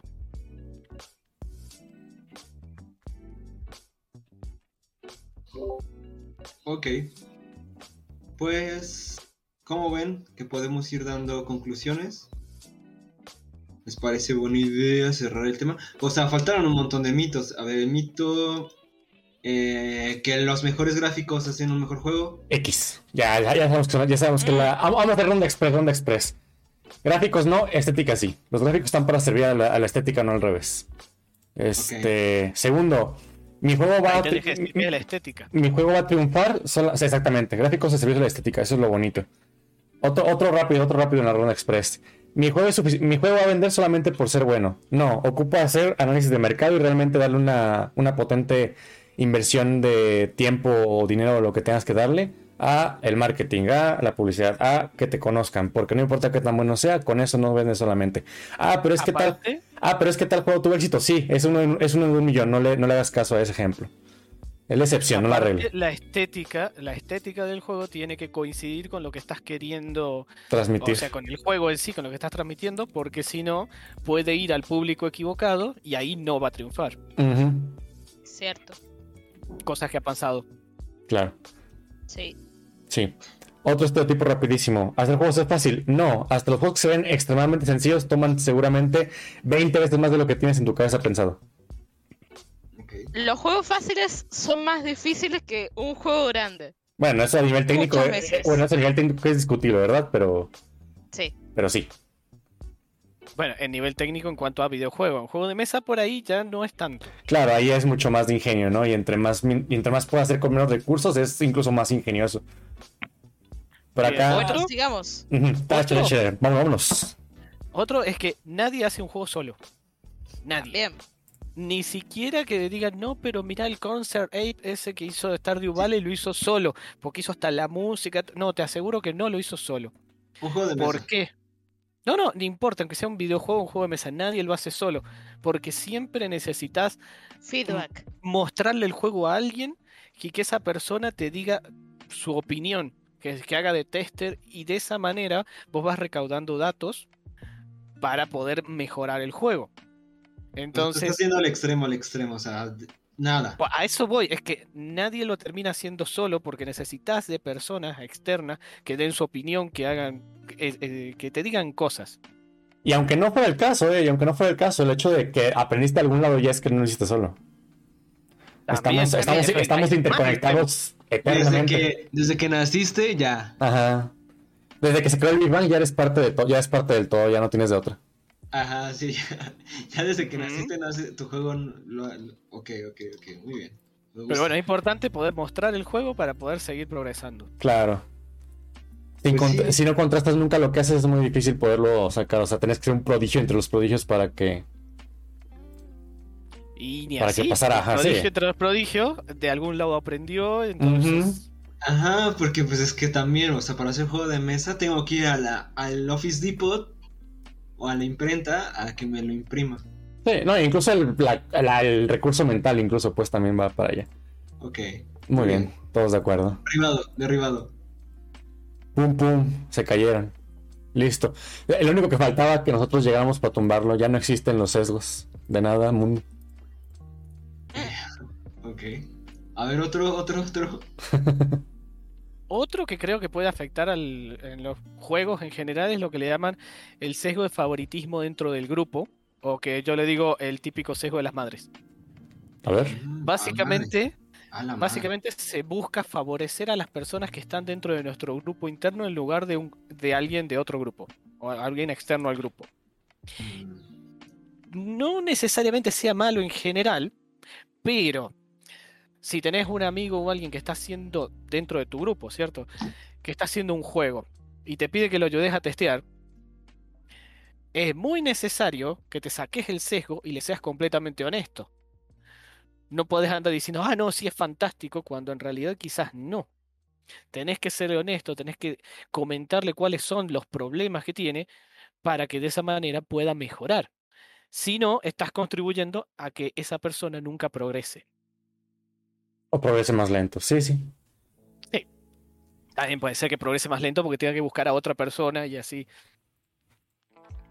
Tengo, tengo Bueno. tengo una punta de lengua, pero se me olvidó. Sebas. se- el sesgo de que Dark Souls es el mejor juego del mundo. Saludos. Y nada, sí, yo creo que sí es el mejor. No, no, pero mira, por mi efecto IKEA te puedo decir que no lo es porque yo no lo hice. A ver qué otra. Había uno, es que tengo la punta de lengua, pero se me fue. Ah. Ok, pues ya no hay juegos originales. Ese es otro mito, Epa. ¿no? O sea, la originalidad no existe. La originalidad está sobrevalorada. Es diferente. Está sobrevalorada también. Eso. Sí. Eh, Ah, sí, la escala. Que un juego con escala vale más tu dinero. No. Que llenen ¿Cómo tu con escala? Ah, que, ya, que- ya, que ya. llenen, entendí. que llenen tu mundo de. Que llenen tu mundo de. De un mundo de 50 mil kilómetros cuadrados. Oye, vacío, no hace que sea bueno. Ángel. ¿O Te andas cortando un poquito, ¿qué será? Sí, se te- el micrófono parece que Ah, baja de vez en cuando. En el último, Puede los ser. últimos 15 minutos. puede ser, puede ser. ¿Cómo es lo del tema de la escala que no entendí? que tu juego, que, que haga que la que la gente tenga preferencia a juegos que digan, te vamos a dar 200 horas de juego. O, que o, incluso las mismas empresas que hagan juegos en base a que van a ocupar mucho o que te van a dar más rendimiento, más horas de juego por tu dinero. Porque entonces, si le das 200 horas de juego, es que cada dólar que pusiste realmente fueron 5 horas en lugar de un juego indie que 10 dólares fueron 2 horas y costó casi 5 horas. Entonces sale más rentable comprarte el juego de 200 horas. Pero eso no hace que el juego sea mejor porque por lo general son horas vacías, rellenadas a lo menso, precisamente por subir la escala. Consumidores, Ah, consu- sí, consu- sí, sí. consumidores no crean que porque un juego tenga escala es mejor y creadores no crean que por ponerlas a lo menso es mejor su juego tampoco. No más horas significa. A ver, mira. no Yo, yo, yo cito el buen Sonic. Quiero juegos, Yo, yo lo puedo. quiero juegos más cortos hechos por gente pagada, quiero juegos más cortos hechos por gente pagada mejor con gráficos más feos. Y no estoy bromeando. ¿Quién dijo eso? A mí, me- a mí me Sonic. pasó. A, a mí me pasó que hay un juego que dura muchas horas y que la realidad, eh, si bien hay muchas personas que les encanta, yo lo odié, ¿Cuál? que es el, el Assassin's Creed. Ah, sí. Pero Porque ¿cuál? si bien más, tiene más nuevos. muchas, porque si bien tiene muchas horas, yo no llegué ni a la mitad, que me aburrió, porque para mí estaba durante todo ese tiempo haciendo exactamente lo mismo y me fue muy repetitivo. Entonces no me servía que estuviera que durara 200 horas. Las primeras dos horas me pareció interesante. Cortame el juego ahí y te digo, juegazo. Pero seguían las horas y seguía haciendo exactamente lo mismo, que me aburrí y te digo, no, para mí no es una porquería. Entonces, evidentemente, no es mejor hacer que dure más. Bueno, no necesariamente. Pero es que ve, si me doy no 200 eres- pero ve, si me doy 200 horas, puedo, puedo jugarlo por todo el año. Y ya, nomás compro un juego. No. Sí, pero al final, ¿De qué te, te sirven esas horas vacías? Ajá, exactamente. al final lo jugué dos horas y lo cerré porque me pareció aburrido. Claro. Muchos Pues, juegos, ¿qué muchos juegos, muchos juegos se beneficiarían muchísimo de tener la mitad de su duración, incluso menos. Sí. Por eso Football Manager de, derriba mitos. Porque te ofrece miles de horas y te da miles de horas. Y te da un juego de por vida. Sí, y, y sí, GTA Online también, pero pues Ya. también depende de qué tanto, o sea, te digo, depende de la calidad de las horas que inviertas porque está, está potente el asunto. Hoy, hoy anunciaron que se viene el GTA 6. Ujú. Ajá. Qué hueva. No, el, Evidentemente, el GTA V no se me hizo largo, fíjate, dentro de todo. La historia, pues. e- evidentemente Ah, GTA 5 no, no fue tan, eh, ¿cómo, cómo decirlo? Que, que tuviera miles de horas. Evidentemente no, porque se agotó, ya está.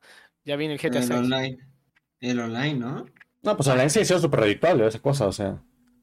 Pero es, es- bueno, es que cuando sale un GTA es como un cambio en las generaciones, ¿no? O sea, Es un boom muy fuerte, sí, claro.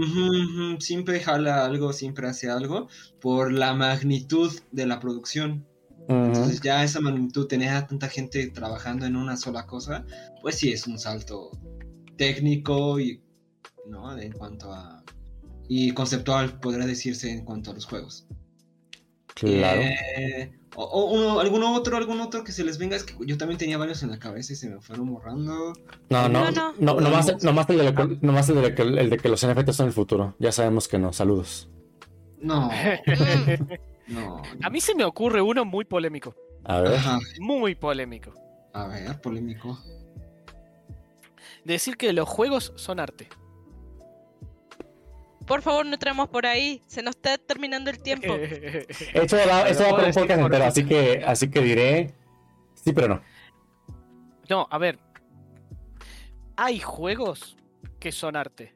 Y hay juegos que no son arte. No por ser juego es inmediatamente arte. Ese es mi punto. Dirías lo mismo del cine. Da para mucho. Nuevamente. En otra Ajá. ocasión. Entonces dije, eso, eso va para, eso va para un podcast entero sin problemas. Por eso digo yo, sí, pero no. Ajá. Pero por. mm, Pues sí, pero pues de bote pronto, a ver, dirías lo mismo de una película. O sea, Eh, una ah, peli- sí, sí.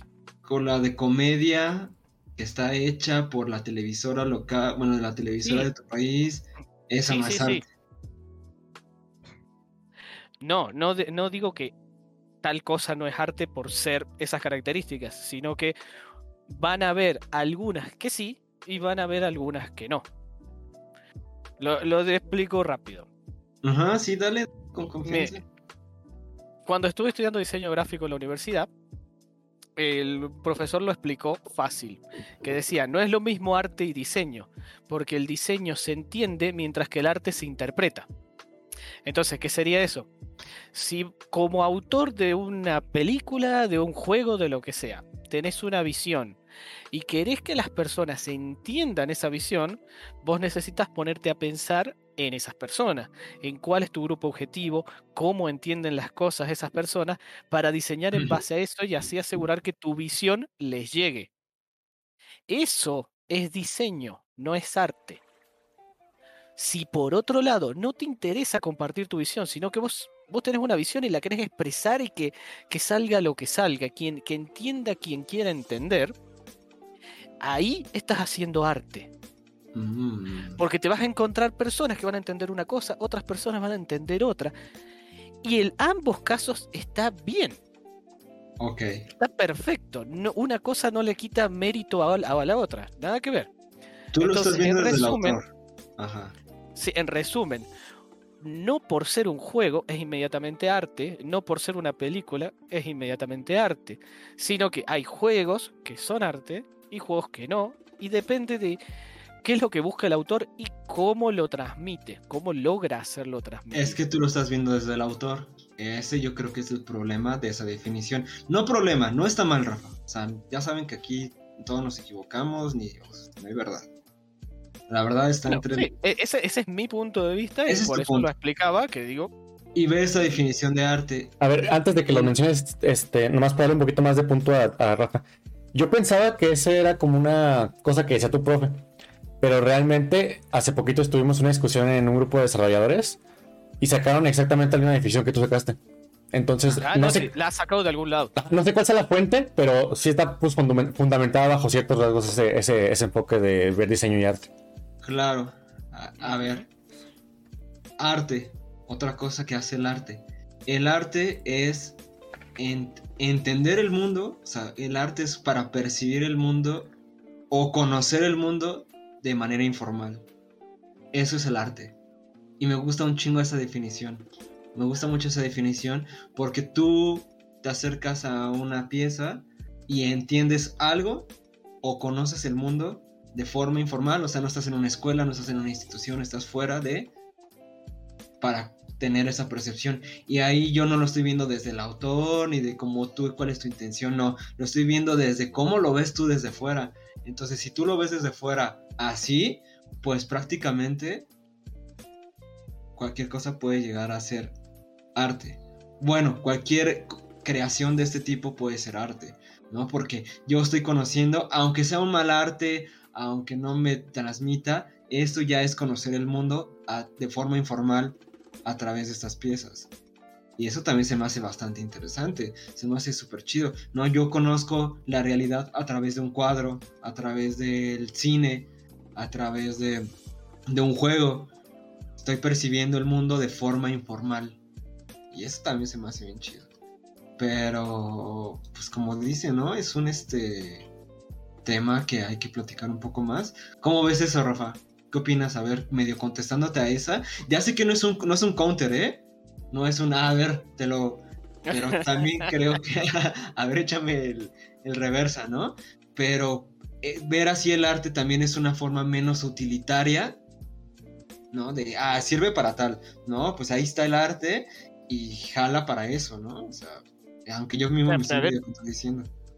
Pero, um, ¿cómo es? Estoy tratando de entenderlo. Es, vos lo ves desde el punto de vista de quién, del observador. Ajá. Desde ahí, ¿no? Desde el observador, es está viendo algo, entonces ese lo va a interpretar como arte, porque va a interpretar algo de lo que ve. Ahora mi pregunta es, mi pregunta es, si está interpretando exactamente lo que se quiso que interpretara, está logrando el efecto que se quiso que se lograra en su cabeza y demás, ¿cierto? Entonces alguien lo planificó. Pero se la Eso, pela. al, al llevar, al llevar ese proceso de planificación, es un diseño que vos planteaste, hiciste, porque esa pieza que estás viendo como observador pasa a ser un medio en el cual se está transmitiendo un mensaje. Pues se la pela porque la persona que lo hace no tiene control sobre el observador. O sea, tú no puedes decir que haga una pieza y esa pieza de repente la compra alguien y llega a un museo y lo va a ver cierto tipo de personas. O sea, tú no sabes al final quién va a ver ese arte. Por eso tener una intencionalidad en el arte se desvalida al momento que tú que se hace, que tú la desprendes, que la- en el momento que la terminas. Aparte de que, el, eso- depende del contexto del observador. aparte de que el eso, autor que yo plan- a veces sabe más, a veces hace más de su obra de lo que sabe. No, eh, te iba a decir, por eso una de las cosas que planteé durante lo que decía es que vos tenés que tener en cuenta de cuál es tu grupo objetivo y cómo entienden ese grupo, cómo entienden las cosas. Quizás no le llega a ese grupo, ¿cierto? Pero bueno, vos lo planificaste, hiciste todo el diseño para mandar un mensaje que después al final si no lo ve nadie, bueno, e- e- es la típica de si se cae un árbol en, un bosque y no hay nadie que lo escuche, ¿hace ruido o no? Eh, Esa, esa es la pregunta filosófica. Pero como vos is- tuviste la intención de diseñar algo, de crear algo con la intención de que sea capaz de enviar un mensaje específico, Ajá. que si después lo hiciste El mal, diseño.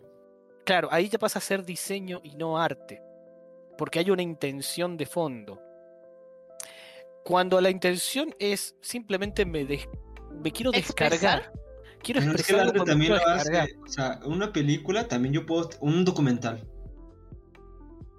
Digamos, Bueno, un documental para mí, para mí es, es arte. No, hombre. ¿Qué no has visto este del Michael Jordan? Es que es muy diseño también. bueno, por eso, eh, pero igual Es complejo. yo digo que una cosa no le quita mérito a la otra, no digo que una cosa esté mal u otra, Claro, claro. sino simplemente es un tema de terminología. De semántica. A eso me refiero. Claro, de mayéutica. Ujú. Bueno. Oigan, pues ahora sí hay que cerrarle, ¿no? Y hay que cerrarle a la llave. Eh, Mira, dice Ángel que es la única semana que puede alargar. Pues sí, pero pues también Julián. No, nomás digo, nomás digo, nomás decía. No, pero está bien, la Para que se- alargamos un para- ratillo, Para 15 que, ajá, minutos. para que sí, cerraran lo sí. que tengan que cerrar más que nada, pues. Sí, para cerrar, para cerrar. Eh, yo también he pensado mucho en hacer el podcast de una hora.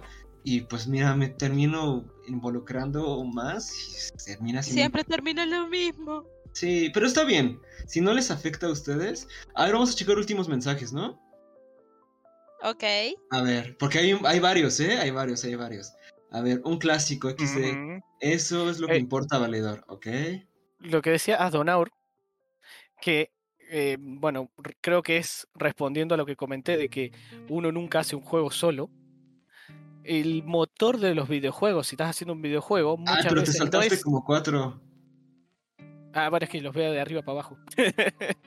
Ah, bueno, Lo bueno. tengo al- yo lo tengo al revés. Dale, dale, dale, dale, Rafa, dale. Eh, dale. El motor de videojuegos muchas veces no es hecho por el desarrollador, con lo cual, de todas formas, nunca lo hiciste solo. Claro, Porque te apoyaste en ese motor. porque Ujú. naciste. O sea, es que ese, ese yo no te lo puedo refutar, Rafa, porque ya me ensartaste. O sea, si nazco y mi mamá me dio de comer, ya, ya no lo hice solo en el juego. Ah. ¿Viste? Pero tienes razón. O sea, está bien, está chido, lo comparto. Ajá, ¿qué otra? Bueno, decía que, Kizar decía que el Monopoly es violencia pura. Eh, sí, sí, sí, sí. En especial cuando alguien se enoja y revolea la mesa con todo. Y además es, es un juego para criticar totalmente el capitalismo. Me encanta. ¿Qué otra? Mm, Luego vamos a platicar de eso, ¿eh? Si no quieren, aquí vamos a ver plática de Monopoly y Dice, capitalismo. "For- Fortnite es el culpable de todos los crímenes del mundo. En mis tiempos no había violencia. mm, Sí son, sí son, sí son. Claro, sí, sí, por eso. Eh, Sí. Lo que pasa es que Napoleón y Gengis Khan jugaban al Fortnite, no sabía. Ujú. Al ajedrez, güey. Pero era de a muerte. Pero- no, no, era, era el Fortnite. En- Jugaban este ajedrez, en, físico. ajedrez IRL. No. eh, Jugaban al Fortnite en físico. sí. Oh, oh, oh, wow. Oh, sí, ¿eh? Eh, Napo- eh. Napoleón, Napoleón jugaba al Call of Duty en físico. Jugaba A Risk. al- Jugaba Risk. Al, al Risk, claro, al Risk en físico. Ese era el Ahí problema, está. por eso la violencia. ¿eh? Con razón la gente del Risk. Bueno, pues ahí estuvo gentecilla. Ahí están los comentarios. Gracias por escucharnos, gracias por llegar hasta acá. Y yo creo que nos vamos a andar viendo por acá el próximo viernes. Ujú, misma hora, mismo canal. Sí, no sabemos si misma hora, Sí. A menos de que nos caiga un tornado, creo que va a ser lo, va- creo que vamos a estar bien. pero ajá, intentaremos. Me gusta mucho este horario. ¿Va? Va gentecilla. Bueno. Entonces, pues ahí nos vemos. ¿vale? Se les quiere mucho, se cuidan. Ciao. Bye bye. Bye bye.